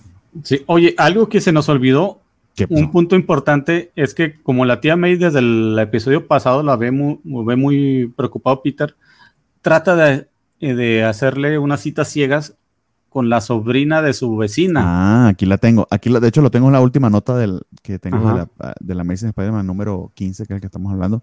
Pues sí, la bendita sobrina de Anna Watson. Ajá. Que por más que trata, siempre dice que sí, dice, bueno, está bien, pero la sobrina nunca puede por X o Y que yo creo que está evitándolo también porque para quitarse el fastidio de su propia tía que lo quiere, la quiere emparejar con un tipo que no conoce y que, y, que supuestamente tiene un dolor de cabeza. Eh, básicamente esa es la desaveniencia entre, entre Betty y Peter porque no puede salir con ella porque se le prometió a su tía salir con esta otra tipa cuando le dice que, y que tiene un dolor de cabeza. Llama a, a, Betty, a Liz y a Betty, pero ninguno de las dos está disponible. Entonces, eh, Peter la anda manejando mal su vida amorosa, obviamente. Muy bien. De aquí nos movemos al número 16, del que poco tengo que decir. Eh, eh, es un número especial con Daredevil. Eh, que aquí es como que em, empieza ese tipo de, números que hacía Lee como para autopromocionar sus otras creaciones. Porque este, los, los villanos es el, Rick Master, el circo, el circo del crimen, que creo que apareció por primera vez en un número de Hulk que hacen una estupidez muy grande porque van a robar a un montón de gente y lo que hacen es publicitarlo diciendo que ahí iba a estar Spider-Man. O sea, casi que llamaron a Spider-Man para que supieran que iban a cometer ese crimen. Sí. Pero bueno, y total, Peter pues ve a una persona ciega junto a unos ladrones y para ayudarlos, lo ayuda y vemos sus habilidades, cómo puede contra todos los villanos y el y descubrimos que el tipo que no ve es nada más y nada menos que Daredevil, quien estaba siguiendo a esos mismos criminales, pero el Spider-Man se le adelantó. Exactamente. Me gustan mucho estos paneles donde eh, trata de retratar el dinamismo de las peleas eh, Ditko. Hay un panel en el que creo que se le da un poquito la mano en este mismo número, pero eso va más adelante en el circo, pero, pero ese tipo de cosas era bastante moderno. O de poner la misma imagen en diferentes posturas para que tuviera esa sensación de movimiento. Y ahí cada, cada, vez se va atreviendo más y más a medida que los Sí, que si regresas, regresa a la página anterior donde pelea contra los villanos, contra los criminales. A ver. Esa misma página que dices de dinamismo. ¿Mm? Estamos hablando de la página 3, por si nos está siguiendo, página 3 del número 16. Ese panel, hay una escena similar en el número 7 de Civil War con Spider-Man peleando con villanos. Este, que es cuando el Mr. Fantastic dice amazing y luego el Spider-Man le pega en la cara con una patada diciendo espectacular. es muy similar esa imagen. Ok, ok, o sea que le hicieron medio de homenaje de este panel de disco. Es probable. Muy bien, interesante. Y, entra Daredevil, básicamente nos presentan Daredevil a los que leemos Spider-Man, que también, de nuevo, que para ese momento quizá muy interesante, pero ya a esta altura, pues, como uno lo conoce. Y también lo que tenemos es básicamente otra vez Peter rechazando a Betty porque tiene un compromiso arácnido. Entonces, básicamente, o sea, yo ya, ya no culpo a lo que va a pasar, obviamente, porque esta, esta relación está condenada desde un principio. Sí, luego se le cae, se le cae el boleto del circo y, y Betty, ah, no me vas a invitar al circo, de seguro no vas a ir con la pelos de lote de Lisa Ellen. y bueno, yendo al circo donde básicamente lo invitaron para, para que detuviera el, el crimen es que Ditko básicamente hace un dibujo donde demuestra todas las acrobacias que hace en el circo Spider-Man porque para, para, el deleite de la, del, del, público que está allí, que llega un punto en que él mismo se da cuenta que esto no me lo van a entender y le coloca números para que veas más o menos cómo lo tienes que leer, que básicamente es como de derecha a izquierda tipo manga, ¿no? O sea, comienza aquí, este es el número uno, después se fue para acá, porque no tiene ni sentido ese uno hacia ese dos entonces ahí creo que se le fue el poquito el yo-yo a Ditko, se puso muy, muy ambicioso. Se lee, pero es dificultoso, no fluye como otros ejemplos en los que han puesto a, hacer cabriolas a Spider-Man y funciona mucho mejor. Le estoy hablando del primer panel de la página 9, si acaso nos están siguiendo leyendo mientras, mientras no. Bueno, y el plan del Ringmaster era engatusar a todo el mundo, termina engatusando al mismísimo Spider-Man llega un punto en que la serie se convierte en una serie de Daredevil porque básicamente nos ponemos desde el punto de vista de él. Y mientras Spider-Man está hipnotizado. Aquí, después de que el Master hipnotiza a todo el mundo para robarle el dinero, pues Daredevil, como Matt Murdock es ciego, pues no es hipnotizado. Y salta a la batalla y el Master le ordena a Spider-Man que lo detenga. Aquí Daredevil, como sabe que está en desventaja, usa esos pequeños lapsos entre este, indicaciones que le da Ringmaster a Spider-Man para buscar cómo detenerlo y robarle el, sombrero para deshipnotizar. Que nadie sospecha del único ciego que no se vio afectado por eso y que justamente no aparece cuando Daredevil aparece. O sea, están hipnotizados. Sí, hace muy bueno, pero los demás no están. hace muy poco trabajo para justificar eso de verdad. Sí, eh, la, pelea es larguísima, o sea, páginas y páginas y páginas. Eh, no es tan mal, pero sí, a mí se me hizo un poquito tedioso. Sí, es que como ya tuvimos la pelea de Daredevil, son unas 3, 4 páginas, luego ahora la pelea de Spider-Man nos estamos repitiendo casi lo mismo, solo que Spider-Man se enfrenta al, a los integrantes del circo, no solo a Daredevil. Pero sí, creo que pudieron haber, haber empezado a cortar algo más de eso para... Sí, pero como no tenía más historia que contar, pues lo, lo alargaron para que alcanzara para las 20 y pico de páginas. Así Entonces, es. eso digo que entre todos los números creo que este es uno de los menos notables porque básicamente lo que es un cameo larguísimo de, de Daredevil y de promoción. Y de aquí vamos a, saltarnos un poquito el orden porque el que continuaría en términos de orden de publicación y es precisamente eh, el anual, el primer anual, que salió en octubre, en octubre del 64. ¿Qué te pareció a ti el anual? Es 72 páginas de Non-Stop Fan. me gustó, eh, aquí es donde vemos por primera vez a los seis siniestros. El Doctor Octopus junta a, los villanos más emblemáticos de, Spider-Man que había hasta la fecha. Eh, sí. Misterio, Sandman, Craven, el, buitre, Electro y él mismo para hacer los seis. Este, me gustó, me gustó la parte. pero es muy interesante, son los seis siniestros sin el Duende Verde. Ah, sí, porque aquí pues uno, o sea, era muy fácil encontrar los demás, eh, pero el Duende Verde pues no sabíamos quién era todavía. Entonces, no, el Doctor Octopus me imagino que lo buscó en el directorio y no apareció, pero sí apareció Flynn Marco, sí apareció Sergey, Sí, exactamente. No, y, eh, eh, y, que el misterio alrededor del Duende Verde pues se va a convertir en algo bien, bien, bien importante, ¿no? Aquí empezamos con lo que ya habías dicho de que ¿por qué no le quitan los tentáculos? Aquí sí se le quitan los tentáculos la policía al Doctor Octopus. Ajá, pero nadie sabía que él los podía controlar por Wi-Fi. Así es, desde su poderosa mente, porque es superior a todos. Y un punto que este anual se, anual se vuelve aparte de ser una historia de Spider-Man es un comercial enorme de Stan Lee sobre las, las series de Marvel. O sea, tenemos un cameo de Thor y, ah, Thor lo pueden ver en tal lado. Y, sale el, y el cameo de Thor es así tan innecesario que, o sea, básicamente se mm. atraviesa y le da un putazo a Spider-Man porque sí, y ya, eso es todo. O sea, no tiene, no tiene, no tiene cabida en lo absoluto en la historia. Igual pasa con Doctor Strange, es eh, un montón de, de cameos sin, sin mucho valor, honestamente. Sí, aquí un punto es que aparte vemos un, este, un flashback sobre la historia de cómo Peter se volvió Spider-Man. que, estos números funcionan por ser números extra grandes, quizá pensando en capturar a un público que no está siguiendo la serie, pero que pueda informarse sobre ella y sí, sí funciona en cierta medida.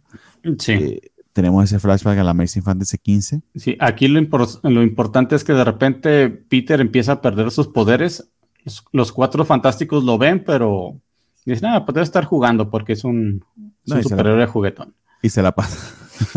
y se la pasa solo, o sea, no, no juega en equipo, no, no es igual a como cuando los mismos, los mismos Fantastic Four en su propio número en algún momento trabajaron con Daredevil o hay una historia que se sale de, de, Fantastic Four, va a Doctor Doom aparece en un principio en Daredevil y luego a Fantastic Four no está, no es un superhéroe que juegue con otros, pero lo que ellos no saben es que eso pasa no porque Peter realmente sea así de solitario, sino porque es un niño. Sí. Eso tiene mucho sentido. Y aquí vemos el plan maestro del, Doctor Doom, cuando, el Doctor Octopus, cuando junta a todos y les dice, vamos a enfrentar todos a Spider-Man, pero uno por uno porque somos super, eh, supervillanos honorables. lo cual es la cosa más estúpida, porque literal dicen nunca lo hemos podido este, vencer individualmente. Vamos a unirnos para, para vencerlo individualmente.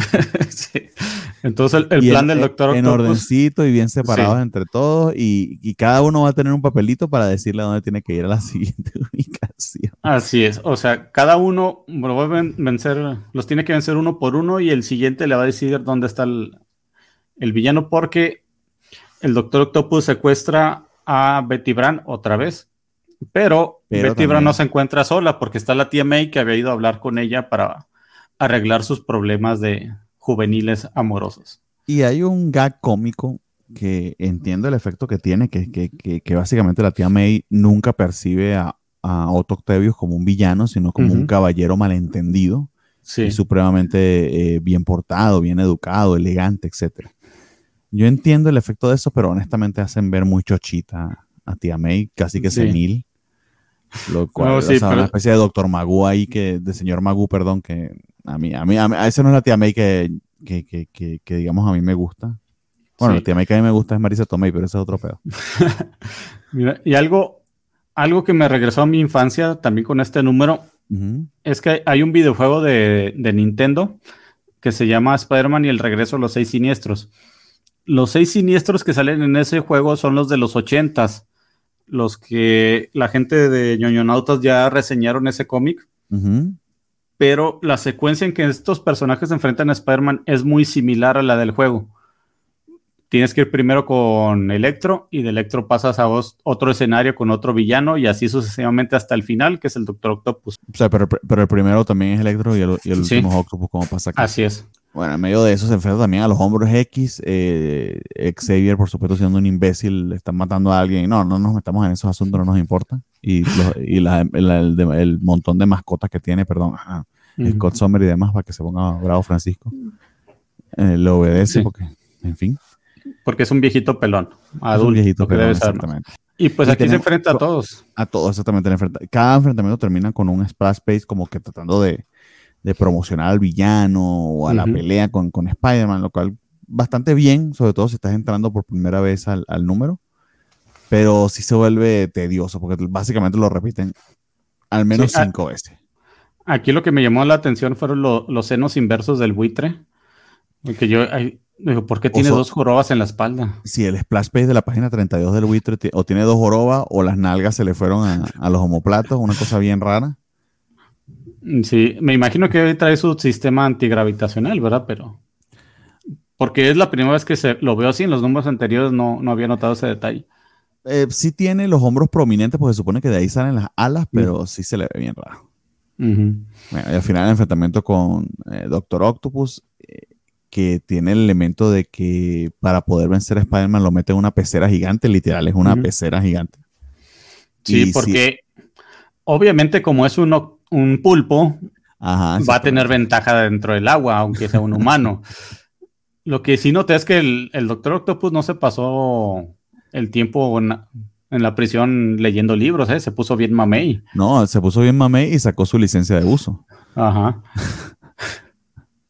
Finalmente termina venciéndolo, cosa que era lo que esperábamos, y se termina el anual, que honestamente, para el primer anual, un poquito decepcionante. Es que eres una persona muy amarga. A mí sí me gustaron los detalles. Quizá las trampas no eran, o sea, empezó bien lo, lo ideal, Electro en una planta eh, eléctrica de Stark.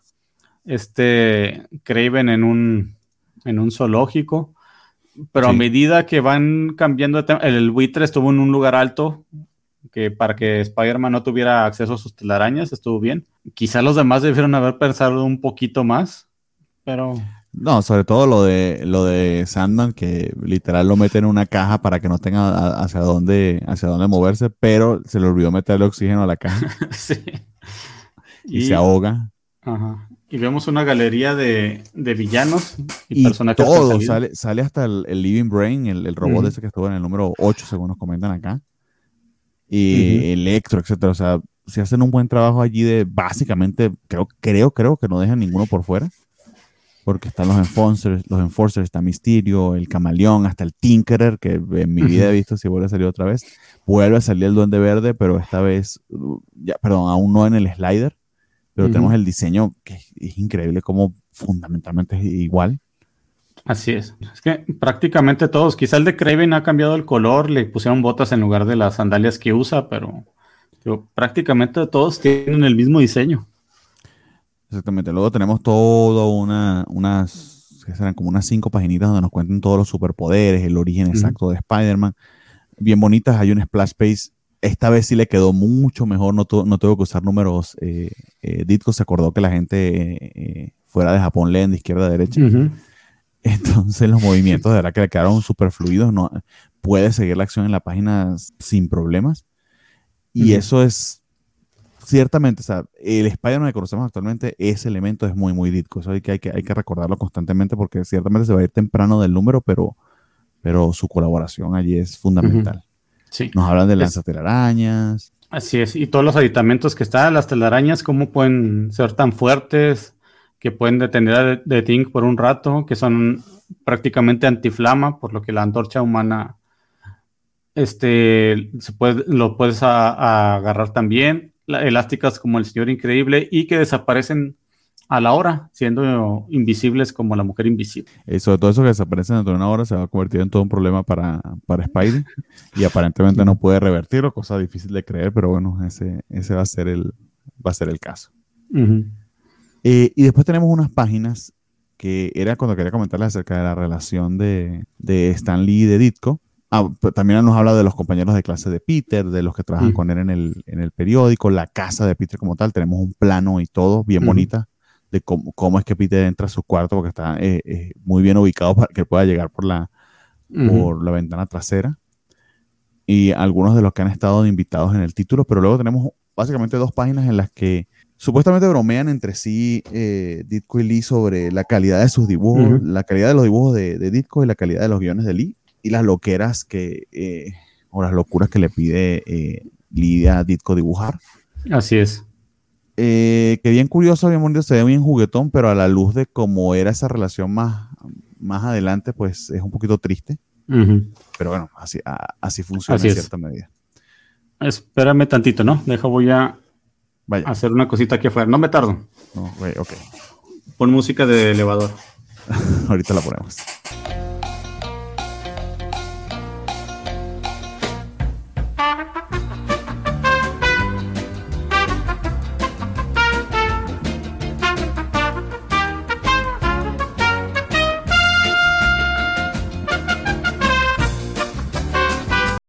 rápido. Pensaba que iba a tener que cortar esto por más rato, pero no, qué bien. Fue una, una firma rápida. Ah, pensé que fuiste a cambiarle el agua al pajarito.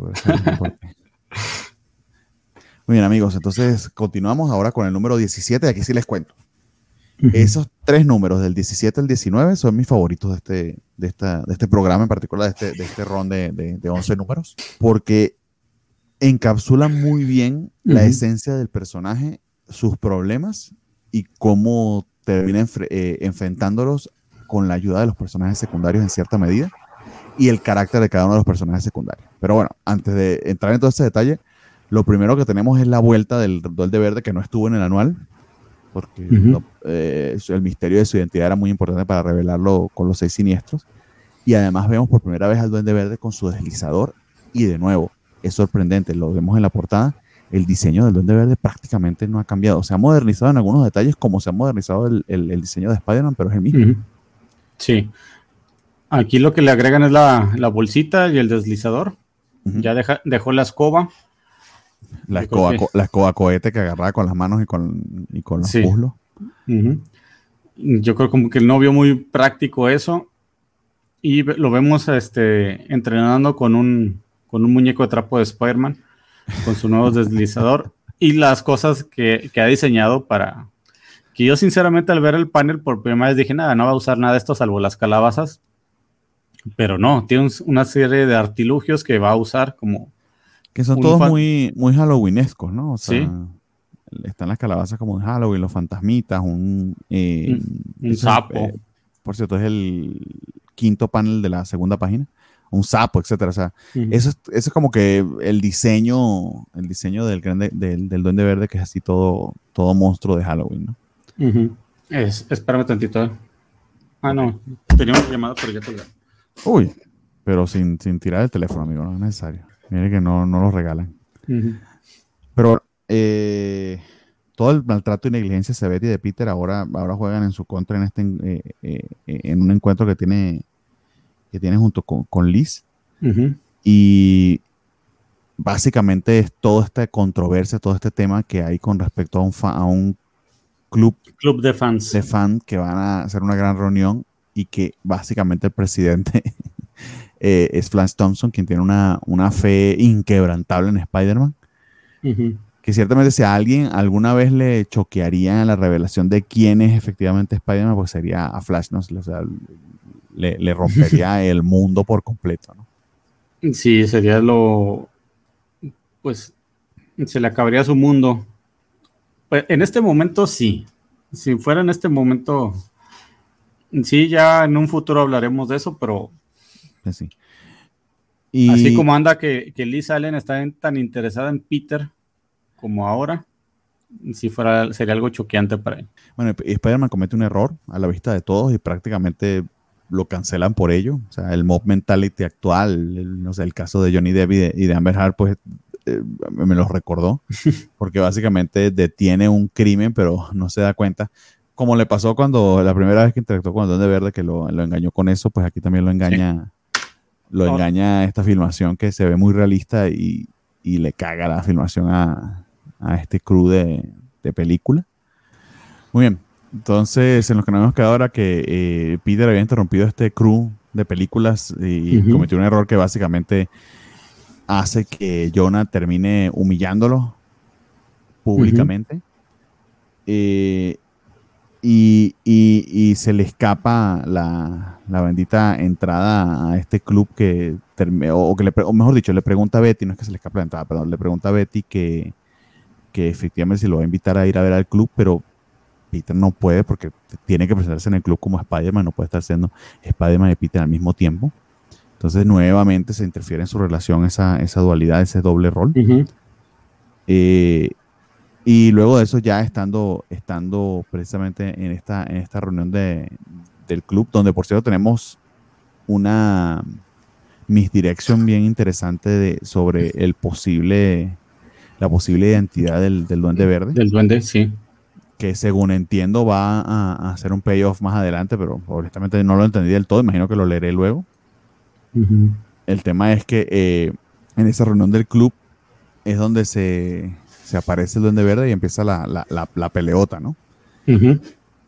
Sí, que ese club va, pues va, Flash dice que va a ir a Spider-Man. Y entonces, ¿y cómo lo conseguiste? Lo no, pues obviamente va a ir porque, pues porque va a ir. Entonces, Spider-Man se presenta. Obviamente no invitó a Betty porque pues, tiene que ir como Spider-Man. Betty, lo, Betty de todas maneras Sí, Betty lo toma mal. No le dice que va a ir porque piensa que va a ir, que Peter invitó a Liz y, y no le dijo para, para eso. Al momento que sale el Duende Verde, Johnny Storm está ahí con una chica también para pues ver el asunto y se une a la pelea entre el Duende Verde y Spider-Man porque ve a unos ladrones que están ahí. Exactamente. Y vocalmente Lee se pregunta porque nunca ha visto a Spider-Man y a Peter juntos. Y eso enciende todas las alarmas en Peter. Le, hacen cometer un gran error que es aparecer junto con Liz cuando Betty lo está viendo. Entonces ya cuando Betty ya... Esa es la gota que derrama el vaso en cierta medida. Pero entonces pasa una revelación bien interesante, es que Peter escucha una llamada donde están por informarle que tía May tuvo un infarto, ¿no? Y todo, Se, todo se desmorona. Peter se va porque, porque, primero porque sabe que ahí está Johnny Storm, en todo caso él puede detener a, la antorcha humana. Perdón, a, Duende Verde. El Duende Verde. y, también porque al final de cuentas la tía May es todo para Peter. O sea, perderla es lo peor que le pueda pasar. Es donde ve también que sus prioridades son bien claras. Y ciertamente lo son, porque a Betty no la ha tratado con la, con la importancia que tendría su primera novia. De hecho, creo que oficialmente novios no son. A pesar de que en algún punto, como Alice, como que medio le dice, que, o, le, le, dice a la tía May cuando insiste mucho con las salidas con MJ, que, que no, porque él en verdad tiene novia. Pero creo que ni siquiera la misma Betty le, la ha llamado novia o le ha dicho que es su novia, ¿no?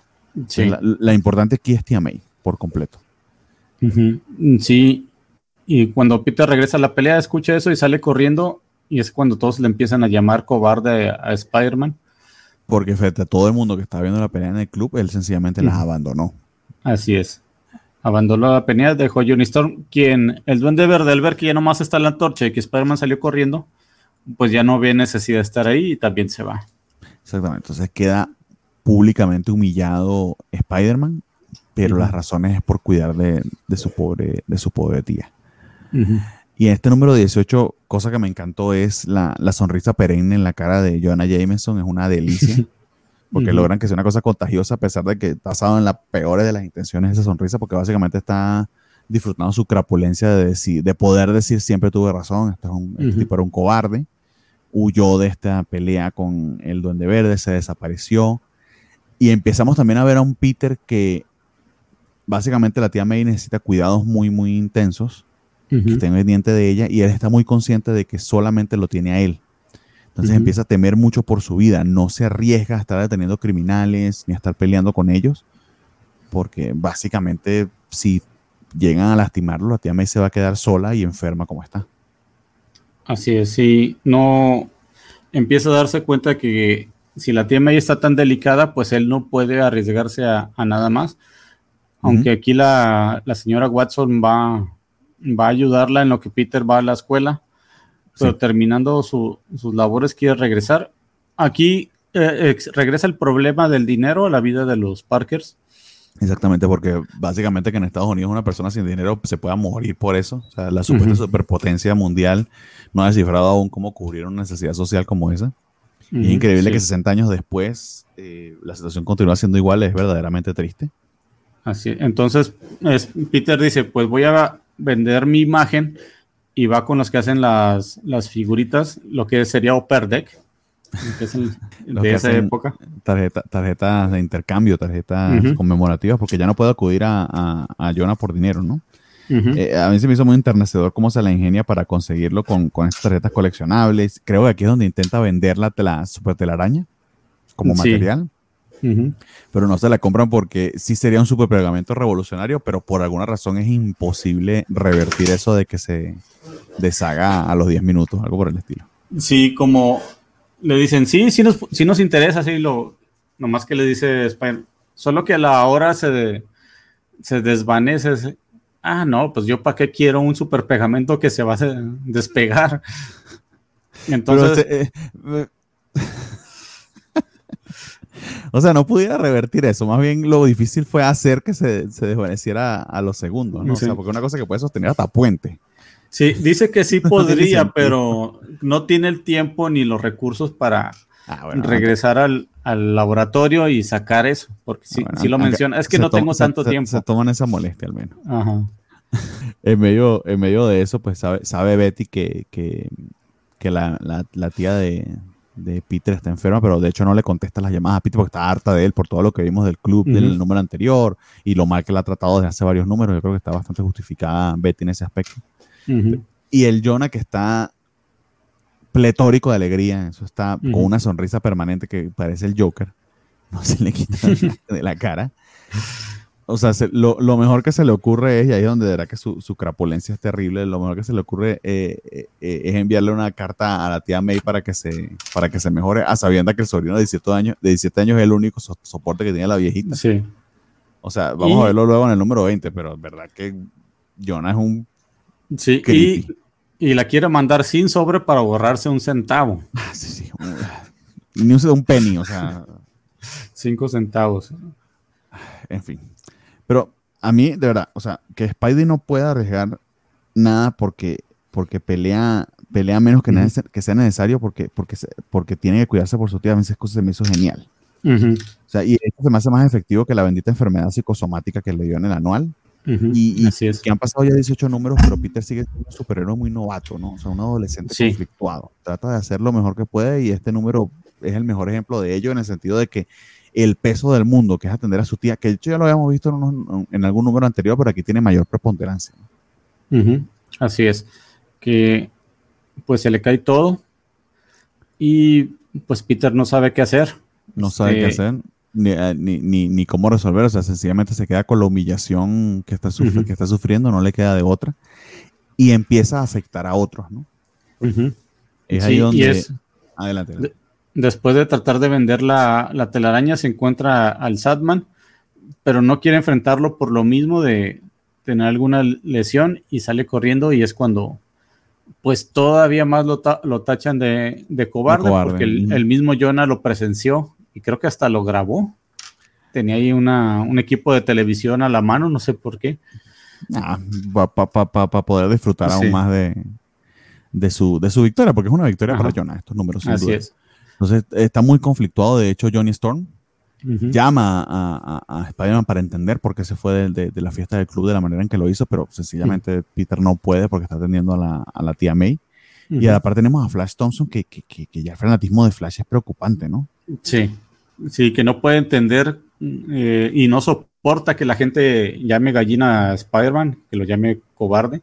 El término aquí que manejan es que se volvió amarillo. No, no sé si sea el amarillo de un pollito o sea algo más racista. Este.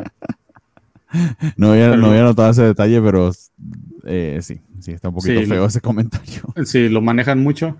Y entonces cuando Flash harto se pone un traje de Spider-Man para que vean que... Es preocupante esa lógica de disfrazarse para que Spider-Man lo rescate. O sea, ya está llegando a niveles psicóticos, o sea, de ese fanatismo de Flash. O sea, no hay, no hay lección alguna de, luego de que eso pasa. Pero en cierta medida es una, evolución muy llevada del personaje porque lo hace, lo hace brillar como, como ah, quizá contraposición de Peter o, más profundo que un bully, mejor dicho. Con más facetas que un bully. Aquí lo que me gusta mucho el detalle de Ditko es que no le pone un traje pegado, o sea, se ven los pliegues que le queda grande el, uniforme de Flash. Ah, porque no tiene los musculotes de Peter, güey. Ajá. Sí, le queda muy diferente. Y, le dan una madriza al pobre Flash. Sí. Lo bueno es que llega la policía y Peter no tiene que intervenir. Porque de hecho Peter sale, cuando va Lisa a buscarle, le, cuenta lo que está haciendo, sale sin disfraz lanzando telarañas y ya, ya, ya, ya iba a revelar la identidad. Estuvo a punto por salvar a Flash. Sí, pero. Pero no pues, sigue, sigue mal todo el asunto. La, la, policía ayuda a Flash, pero Peter sigue quedando mal y ya por enésima vez dice, eh, ya, ya estoy harto de Spider-Man, solo me ha causado problemas. No, porque la gota que derrama el vaso es cuando Peter ve a Betty con otro tipo. O sea, cuando Peter maldice a Spider-Man, enojado, lanza otra vez el. Eh, que ya lo ha hecho en otras ocasiones, pero aquí de verdad ya llega al punto álgido. Y me encanta, me encanta, me encanta el panel con la tía May. Sí. Porque básicamente es este discurso que lo vimos en la trilogía de Raimi, pero que habla de por qué Peter es como es, porque como el tío Ben y la tía May lo formaron, ¿no? o sea, una persona en todo caso necesita, necesita gañas, necesita la voluntad de vivir, necesita la voluntad de pelear. si, una persona no tiene eso, se muere. Y yo lo tengo, o sea, deja de tratarme como si estuviese ya muerta. Porque nosotros los parques somos mucho más fuertes de lo que tú crees. Así es. Y eso, más la noticia del doctor, hacen que despierte Peter. Sí, se da cuenta de que estuvo sobreprotegiendo a May y de que debe pues no, debe no necesita que él esté ahí y es cuando saca su traje y, dice, está bien, ahora sí van a conocer al verdadero Spider-Man. Porque había renunciado, ¿no? Había tirado el traje y ya no iba a ser más Spider-Man. Sí. Y decide volver. Y ahí vamos al número 19, que vuelvo, le repito, esto, este arco de estos tres números fue lo que más me gustó. Y creo que es la primera vez que le creo un aviso de Stan Lee porque empieza el número diciéndote, mira, si vas a leer esto, trata de que no te interrumpan. Sí, que tienes que estar sentado a gusto. y si vas a leer esto y te pregunta en, su, en, sus globos, están, estás, estás, estás cómodo, estás relajado porque tienes que leerla de principio a final. Y primera vez que cumplen. Sí, sí, aquí vemos cómo Spider-Man regresa a la acción tratando de, tener unos criminales, pero se le va uno. Y el, panel este al, final cuando le empiezan a contar lo que pasó a Jonah, porque va a dar una lectura de cómo Spider-Man es un fraude, un cobarde.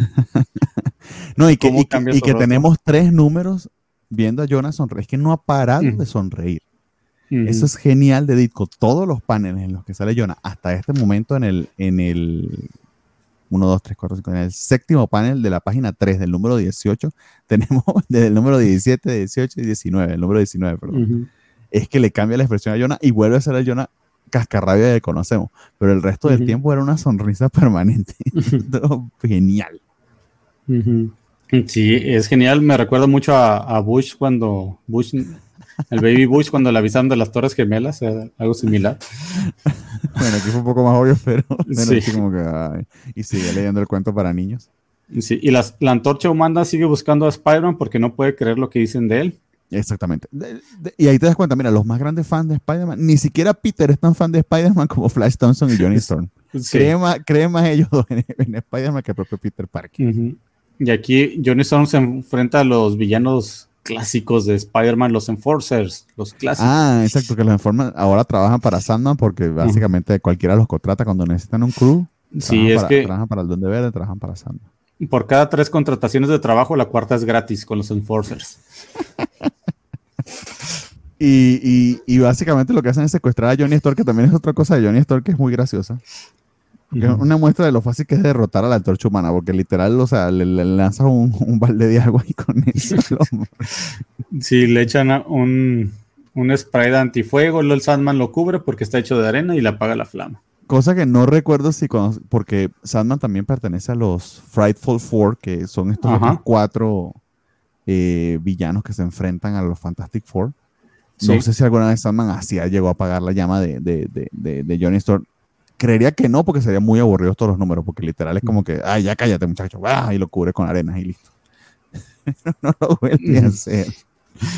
Pues hay que checarlo. Y aquí, pues, este, todos vuelven a querer a Flash porque se ve que Spider-Man es un regresó a ser este valiente.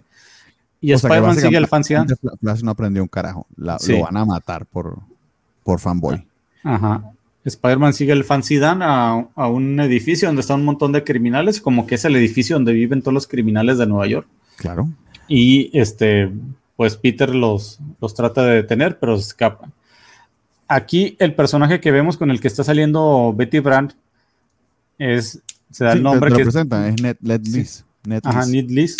Es su primera aparición, que también será un personaje muy importante de aquí a los ochentas, Más o menos, va a ser un buen rato, ¿no? Pero, eh, y que en las películas del MCU, pues obviamente cambiaron por completo tanto su apariencia como su eh, historia de origen, porque es el mejor amigo de Peter. Aquí sencillamente es otro interés romántico de, Betty Brand. Pero que es interesante porque creo que Betty Brand y Nick Leeds en la película de No Way Home. Ya, perdón, nunca me hablan y ahora sí. Bueno, porque saben que estás grabando el programa, amigo. Si no lo supieran, eso te pasa por estarles diciendo. Capaz sí, sí. Pero bueno, nos quedamos eh, en, la, introducción de, de NetLeads, que creo que tienen un pequeño romance en No Way Home, eh, Betty Brand y NetLeads, ¿no? Sí. Precisamente, que, hace referencia a esto, precisamente. Ahí, ahí me cayó el 20 a mí. Sí, un romance de, de, un viaje, creo que fueron como 3, 4 días lo que les duró. No sé si este romance actual dure tan poquito tiempo, pero es referencia a esto, ¿no? No, va a durar más. Ah, ok. Sí, va a durar más. Pero bueno, está buscando también, también tiene otro outlook sobre la vida, otra manera de ver la vida Peter. Entonces, eh, digamos que aunque ciertamente está descolocado por la nueva relación de, Liz, actúa muy maduramente. Le, eh, le aprieta la mano a Ned, lo conoce y Liz está esperando como un ataque de celos, pero se sorprende de que, bueno, lo tomó, lo tomó a bien. ¿no? Sí. Y el que no lo, no, no lo, ha tomado nada bien es el Jonah Jameson, que está furioso con todos. Pero que es el Jonah que todos conocemos. O sea, volvió a ser su propio ser, ya no tiene la sonrisa permanente. Eh, y bueno, los Enforcers junto con Sandman han secuestrado a Johnny a la espera de, atraer a, Peter a, la, Spider-Man a esta trampa y la manera en que lo metieron en una jaula de cristal sin oxígeno. Me sorprende que en Fantastic Four no he visto eso. Yo que estaba leyendo los primeros números y aquí sí lo están utilizando. Ah, es que el Doctor Doom no es tan inteligente como parece. como Sandman y los Enforcers. sí. Al rato que los contrate mejor. Yo creo que yo hubiera ganado a los cuatro fantásticos. Pero bueno, y otra cosa, secuestran a Johnny y el que va a ir a liberar los Spider-Man, no van los otros tres este, de, los Fantastic Four. Un poco curioso eso. Pues imagínate el Ben Grimm, no, no ha venido Jenny, ah, muy bien. Este, muy bien. no, no, no les importa. Su cuñado se perdió, Red Richard. Ah, ok, bien por él. Les vale pito, pero bueno, em, empieza la peleota y ya empiezan eh, también a pelear como equipo juntos eh, Johnny y, y Spider-Man. Yo diría que este es el número que inicia esa amistad tan bonita entre ellos que hasta el sol de hoy permanece. Sí, de hecho la, pelea es muy buena, como Spider-Man lucha contra todos, todos los villanos, los Enforcer, el Sandman y los Achichincles, hasta el punto que encuentra cómo liberar a, Johnny para que le ayude. Solo que al final pues se hacen bolas como típicos chamacos de 15 años que, que, no, no se hablan al final y se enrollan con la telaraña de Spider-Man Aquí lo divertido es que el Sadman escapa, pero está tan cansado que no puede mantener su forma de arena y la policía lo, atrapa. Que ya llega un punto en el que sencillamente es una excusa cualquiera para parar los paneles porque no se le ocurre nada mejor a Stan Lee. Sí. pero esta no, no, esperábamos que mataran a Sandman y que lo metieran preso permanentemente, ni mucho menos. obviamente va a aparecer más adelante nuevamente. Sí, aquí pues Peter regresa con este, con Jonah y le enseña algunas fotos de las que tomó y pues le regresa un poco de, luz a la vida de, Jameson, como que regresa al status quo. Sí, que es ahí donde no sabes qué alegra más a Jameson, tener la razón sobre que Peter Parker sea un villano o poder publicar ganar dinero. más periódicos, ganar dinero, exactamente. Entonces, eh, ya que no tiene una cosa, tiene la otra. Y tenemos ahora también este misterio, este personaje misterioso que tampoco va a durar misterioso mucho tiempo, lo vamos a saber al número siguiente, que está siguiendo a Peter Parker. Sí, hay dos personajes misteriosos. Alguien que está siguiendo a Peter y alguien que lo contrató para que siguiera a Peter. Exactamente. Que en un principio, pues lo que yo pensé fue Duende Verde, ya nos lo van a revelar. Sí. Puede ser, no lo sé. Y ahí es donde pasamos pues al número, al número 20, que sería el último de, esta camada. Que bien, pero un poco raro. No sé qué te pareció el número 20 porque es la introducción del escorpión. Entonces aquí tenemos otro villano más. Sí, Aquí uno de los villanos más clásicos, como hasta el número 20 aparece el escorpión, donde empezamos, me gustó, o sea, ese tipo de cosas clásicas donde vemos la esencia de por qué cada persona es como es. Me, me, gusta, o sea, por qué Jameson es como es y lo que trata de hacer. Que este tipo de consigna que tiene contra Spider-Man lo tendrá de hasta crearle villanos lo tendrá por años. Sí, exactamente, que es un detalle aquí donde ya yo, eh, Jonah cruza una línea, porque hasta ahora, digamos que ciertamente no es la persona más agradable del mundo, pero en este número lo lleva más allá, crea un supervillano.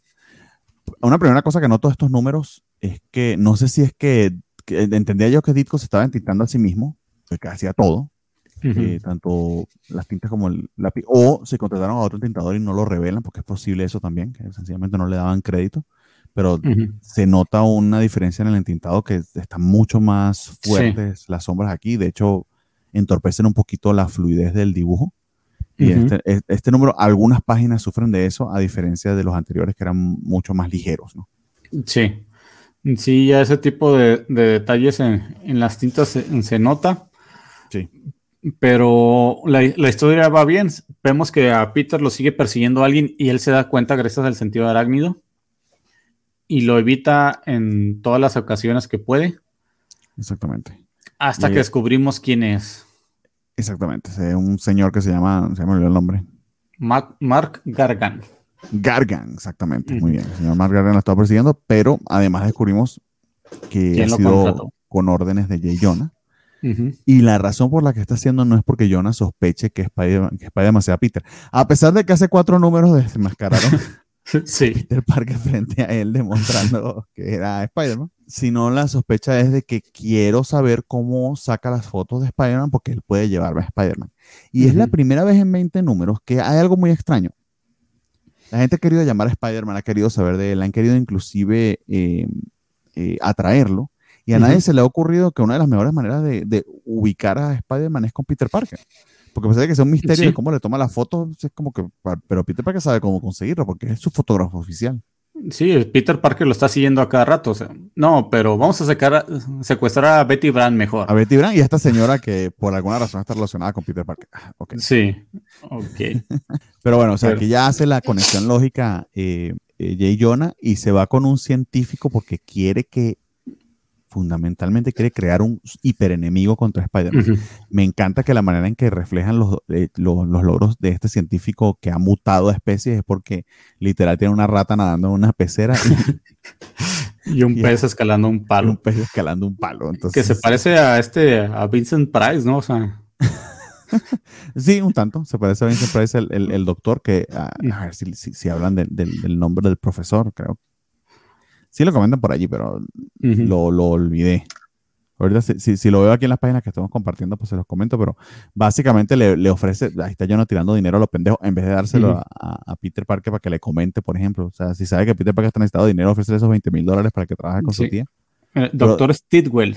El doctor Stidwell. Entonces, 10 mil dólares a Stidwell, 10 mil dólares a, a, a, Gargan para crear un supervillano con poderes de ya me, ya, ya, me imagino al doctor Stidwell, ¿verdad? Pues básicamente copié los poderes de un escorpión y le puse esta colita porque me pareció bonita. Que es una colita que es medio ridículo eh, el diseño de escorpión, pero pensándolo bien, no está muy lejos de, parecerse al diseño de Spider-Man. Porque Spider-Man, araña como tal, no parece mucho. No. En el sentido de que no es que lanzas de la araña por el, por el culo, ni, ni se las pasa, ni le salieron unas patas por otro lado, ni, ni tiene ocho ojos, ¿no? Ocho, sí. las telarañas, como todos sabemos, las, arañas tienen telarañas en las axilas. Eh, sí, eh, y las telarañas en las axilas además, permanentes. entonces, en ese aspecto, entiendo por qué el diseño de, del escorpión y que ese aditamento de la cola es un, es un aditamento mecánico, pero es igual que los lanzatelarañas también son un aditamento mecánico. Pero bueno, le da súper fuerza proporcional y lo que más me, me llama la atención es que las manos no le mutan a, a tenazas, pero tiene fuerza en los dedos similares a las tenazas de un escorpión. Así es. Y aquí pues Peter trata de, seguir, este, aprovechar que Nidley sale del país para recuperar a Betty, pero no puede y es cuando se encuentra, Spider-Man se encuentra por primera vez con el escorpión afuera del edificio del, Clarín, sí. donde Jonah Jameson puede ver todo. Puede ver todo y puede eh, satisfacerse su crapulencia porque ciertamente lo, lo hace papilla. Claro, también lo agarra por sorpresa. Y pasa algo que era lo que, no sé por qué esperaban que fuera otra cosa. Contrata a un creepy para que estuviese persiguiendo a, Peter Parker. Le da superpoderes y nunca y se sorprende de que lo haya de que lo haya traicionado, de que el tipo se vaya por sus propios medios para conseguir dinero. Y que se vuelva loco. que se vuelva loco. Como el doctor Vincent Price nos dice en un panel anterior, ay, canijo, calculé mal y se, va a volver loco. sí, así como, como la de la chica superpoderosa que le pusieron mucho... Sustancia X. Sustancia X, pero también cosas bonitas para que fueran dulces. Aquí le puse, le puso sustancias malas para que se volviera un supervillano. El cuento es que el doctor Vincent Price, que se nos olvidó el nombre, lo trata de detener al escorpión y básicamente falla y se cae y se muere y a nadie le importa. le trata de aventar el, antídoto porque lo está, se está subiendo a un edificio con él, persiguiéndolo. O sea, ¿qué esperaba lograr ahí? Y todavía la avienta el, antídoto. Eh, exacto, y está escalando un edificio, o sea, como si él fuera Spider-Man. Sí. ¿Por qué no va a Spider-Man y le dice, dale este antídoto? No. Él lo hace todo por su cuenta y se muere catastróficamente. Lo peor es que lo ve Spider-Man despachurrado en el piso que no lo veo por completo. Así una gente mirándolo le dice, ah, llegué muy tarde para ayudar a ese pobre tipo. Bueno, a lo que sigue. y aquí es cuando se enfrenta otra vez al escorpión que tiene la mente muy, muy confundida ya. Que esto va a ser una cosa recurrente del personaje. Este, tanto el, el, odio visceral que tiene a Spider-Man y a Jonah Jameson en un futuro por esta conversión del el monstruo en lo que, lo, que lo convirtieron. Eh, y que al menos con Jonah Jameson tiene razón. O sea, Jonah se da cuenta que la cagó. Wow, poco tarde, amigo. Pero le pagaron. Eh, pero y, no, le pagó. Jonah nunca, nunca perdió el dinero, por cierto. Este. Y lo gracioso está en que ciertamente el escorpión le, le, parte la madre a tal punto a Peter que por primera vez tiene eh, heridas y, moretones. Y tiene que inventarse una historia porque cuando lo ve la tía May es, José, ¿qué te pasó? No, que estuve jugando fútbol y me entraron a putazo. Y el traje rasgado, o sea, es de las primeras veces donde vemos el, traje rasgado. Cosa rara porque no es que esté hecho de un material hiper especial, a menos que lo haya hecho de la misma. No, no creo que lo haga la telaraña porque entonces quedaría desnudo a las dos horas. No, es, tela común y corriente y está rasgado. Y en el último panel lo vemos cosiéndolo otra vez. Exacto, o sea, es una historia autocontenida, pero interesante este, este origen de este villano que está asociado de esa manera a, a Jonah y que Jonah no sufre consecuencias por lo, que, por lo que hizo.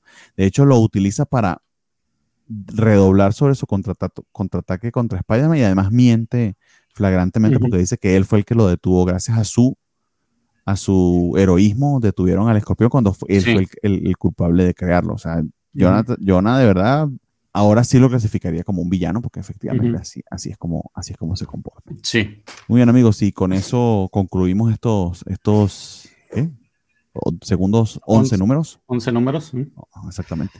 ¿Qué, ¿Qué, se te hicieron en, líneas generales esta, este segundo ron, estimado? Sigo pensando que a, veces el, los escritos de Lee son muy largos, o sea, le encanta meter mucha palabrería y más como globos de pensamiento que pudo haber metido como narración. Sí. Pero eso, eso que le da que la historia de Peter Parker sea más tanto importante o más como la de Spider-Man siempre me ha gustado y aquí, sea, esos tres números que manejas, el, que es 17, 18 y 19. O sea, es, un, es básicamente un mini arco de tres números. Sí, exactamente. Aunque no lo manejen así. Se, me hizo buenísimo. O sea, la aparición de Misterio, aunque a ti no te haya gustado tanto, a mí fue genial. Con Craven casi no hago tanta comunión, pero otra vez, los diseños de Ditko, o sea, desde los 60 han prevalecido a la fecha. O sea, los, los villanos y los héroes básicamente no tienen cambio lo cual es verdaderamente eh, sorprendente. O sea, habla, habla de la maestría y del impacto también. Sí. Bueno, amigos, el mes que viene deberíamos continuar. Eh, nos quedamos en el número 20, tal como lo comentamos. La idea sería leer desde el número 21 hasta el 30, y el, segundo anual. Pero tengo la impresión, no sé si tú lo recuerdas y si no, pues lo conversamos eh, offline, como dicen por allí, que creo que el número 30 y el número 31 son un mini arco, ¿no? Eh, y se acerca un clásico que es el número 30. El, de, hecho, creo que el número 31, 32 y 33 son medio clásicos. If This Be My Destiny y The Final Chapter son medio clásicos de este ron. Entonces, no sé si más bien vamos a extenderlo un poquito y llegar hasta allí. Nos, podemos dar una quinta semana para, para leer ese extra, pero eh, pues les avisamos llegado el programa porque no hay otra manera de avisarle. sí, lo revisamos porque sí, sí ese, tip, ese arco no puedes dejar esperando al, auditorio un mes para... Eh, no, y yo mismo no voy a esperar un mes, entonces... O, o, lo otro que vamos a hacer es decir, cortarlo temprano, hacerlo más corto el próximo programa, que se llegue nada más hasta el número 29 o el número 28 y luego retomamos y ahí cambiamos un poquito el orden. Entonces, sí les avisamos, pero tentativamente desde el 21 hasta el 30 del segundo anual, a menos de que 30, 31 y 32 sean un arco. que, ya lo descubriremos. Muy bien, estimado. No sé si, si tengas algún comentario adicional extra que quieras, que quieras decir o si ya pasamos directamente a la despedida. No, vamos a pasar la despedida. Creo que ya, ya todo lo que dijimos, bueno, todo lo que se, grabó es más que suficiente sobre estos 11 números. Muy, muy, buenos, Sí, yo disfruté mucho sobre todo ese, ese, ese, trío del 17, 18 y 19. Entonces, bueno, anuncios parroquiales, estimado, ¿dónde te consiguen? Este, pueden seguirme como Spider Games en, en, Twitter, Instagram y en Facebook como Spider Games en línea. Nos vemos los sábados cada 15 días en Cobachando y en Cobocho Bits también. Cobachando a las 6 y Cobocho Bits a las 4 de la tarde. Muy bien. Por las redes de la Covacha. ¿Y si va a haber Cobocho Bits esta semana o no? Sí, hoy, hoy hay Cobocho Bits. Ah, bueno, vas a celebrar el Día del Niño también. Un allí con el Día del Niño que no, no, no se, por ahí vean las redes porque algo van a hacer y yo mismo no he entendido qué es, pero van a hacer algo. Vamos a vean en el pasado cómo, quedó este Día del Niño. Esperemos que les, les vaya a gustar. En el pasado, no en el futuro. Como ves, ya está muy cansado, yo lo agarré en el trabajo, entonces ya tiene hambre el hombre, quiere ir a su casa. Entonces yo me despido, me pueden seguir a Twitter como Bartia. Muchísimas gracias a quien nos ha seguido hasta, hasta ahora, quienes están escuchando esto y quienes están leyendo junto con nosotros. Nos vemos el mes que viene. Eh, un verdadero placer, se me cuidan mucho. Un gran abrazo y, y estamos en contacto. Síganos. Bye. Hasta luego.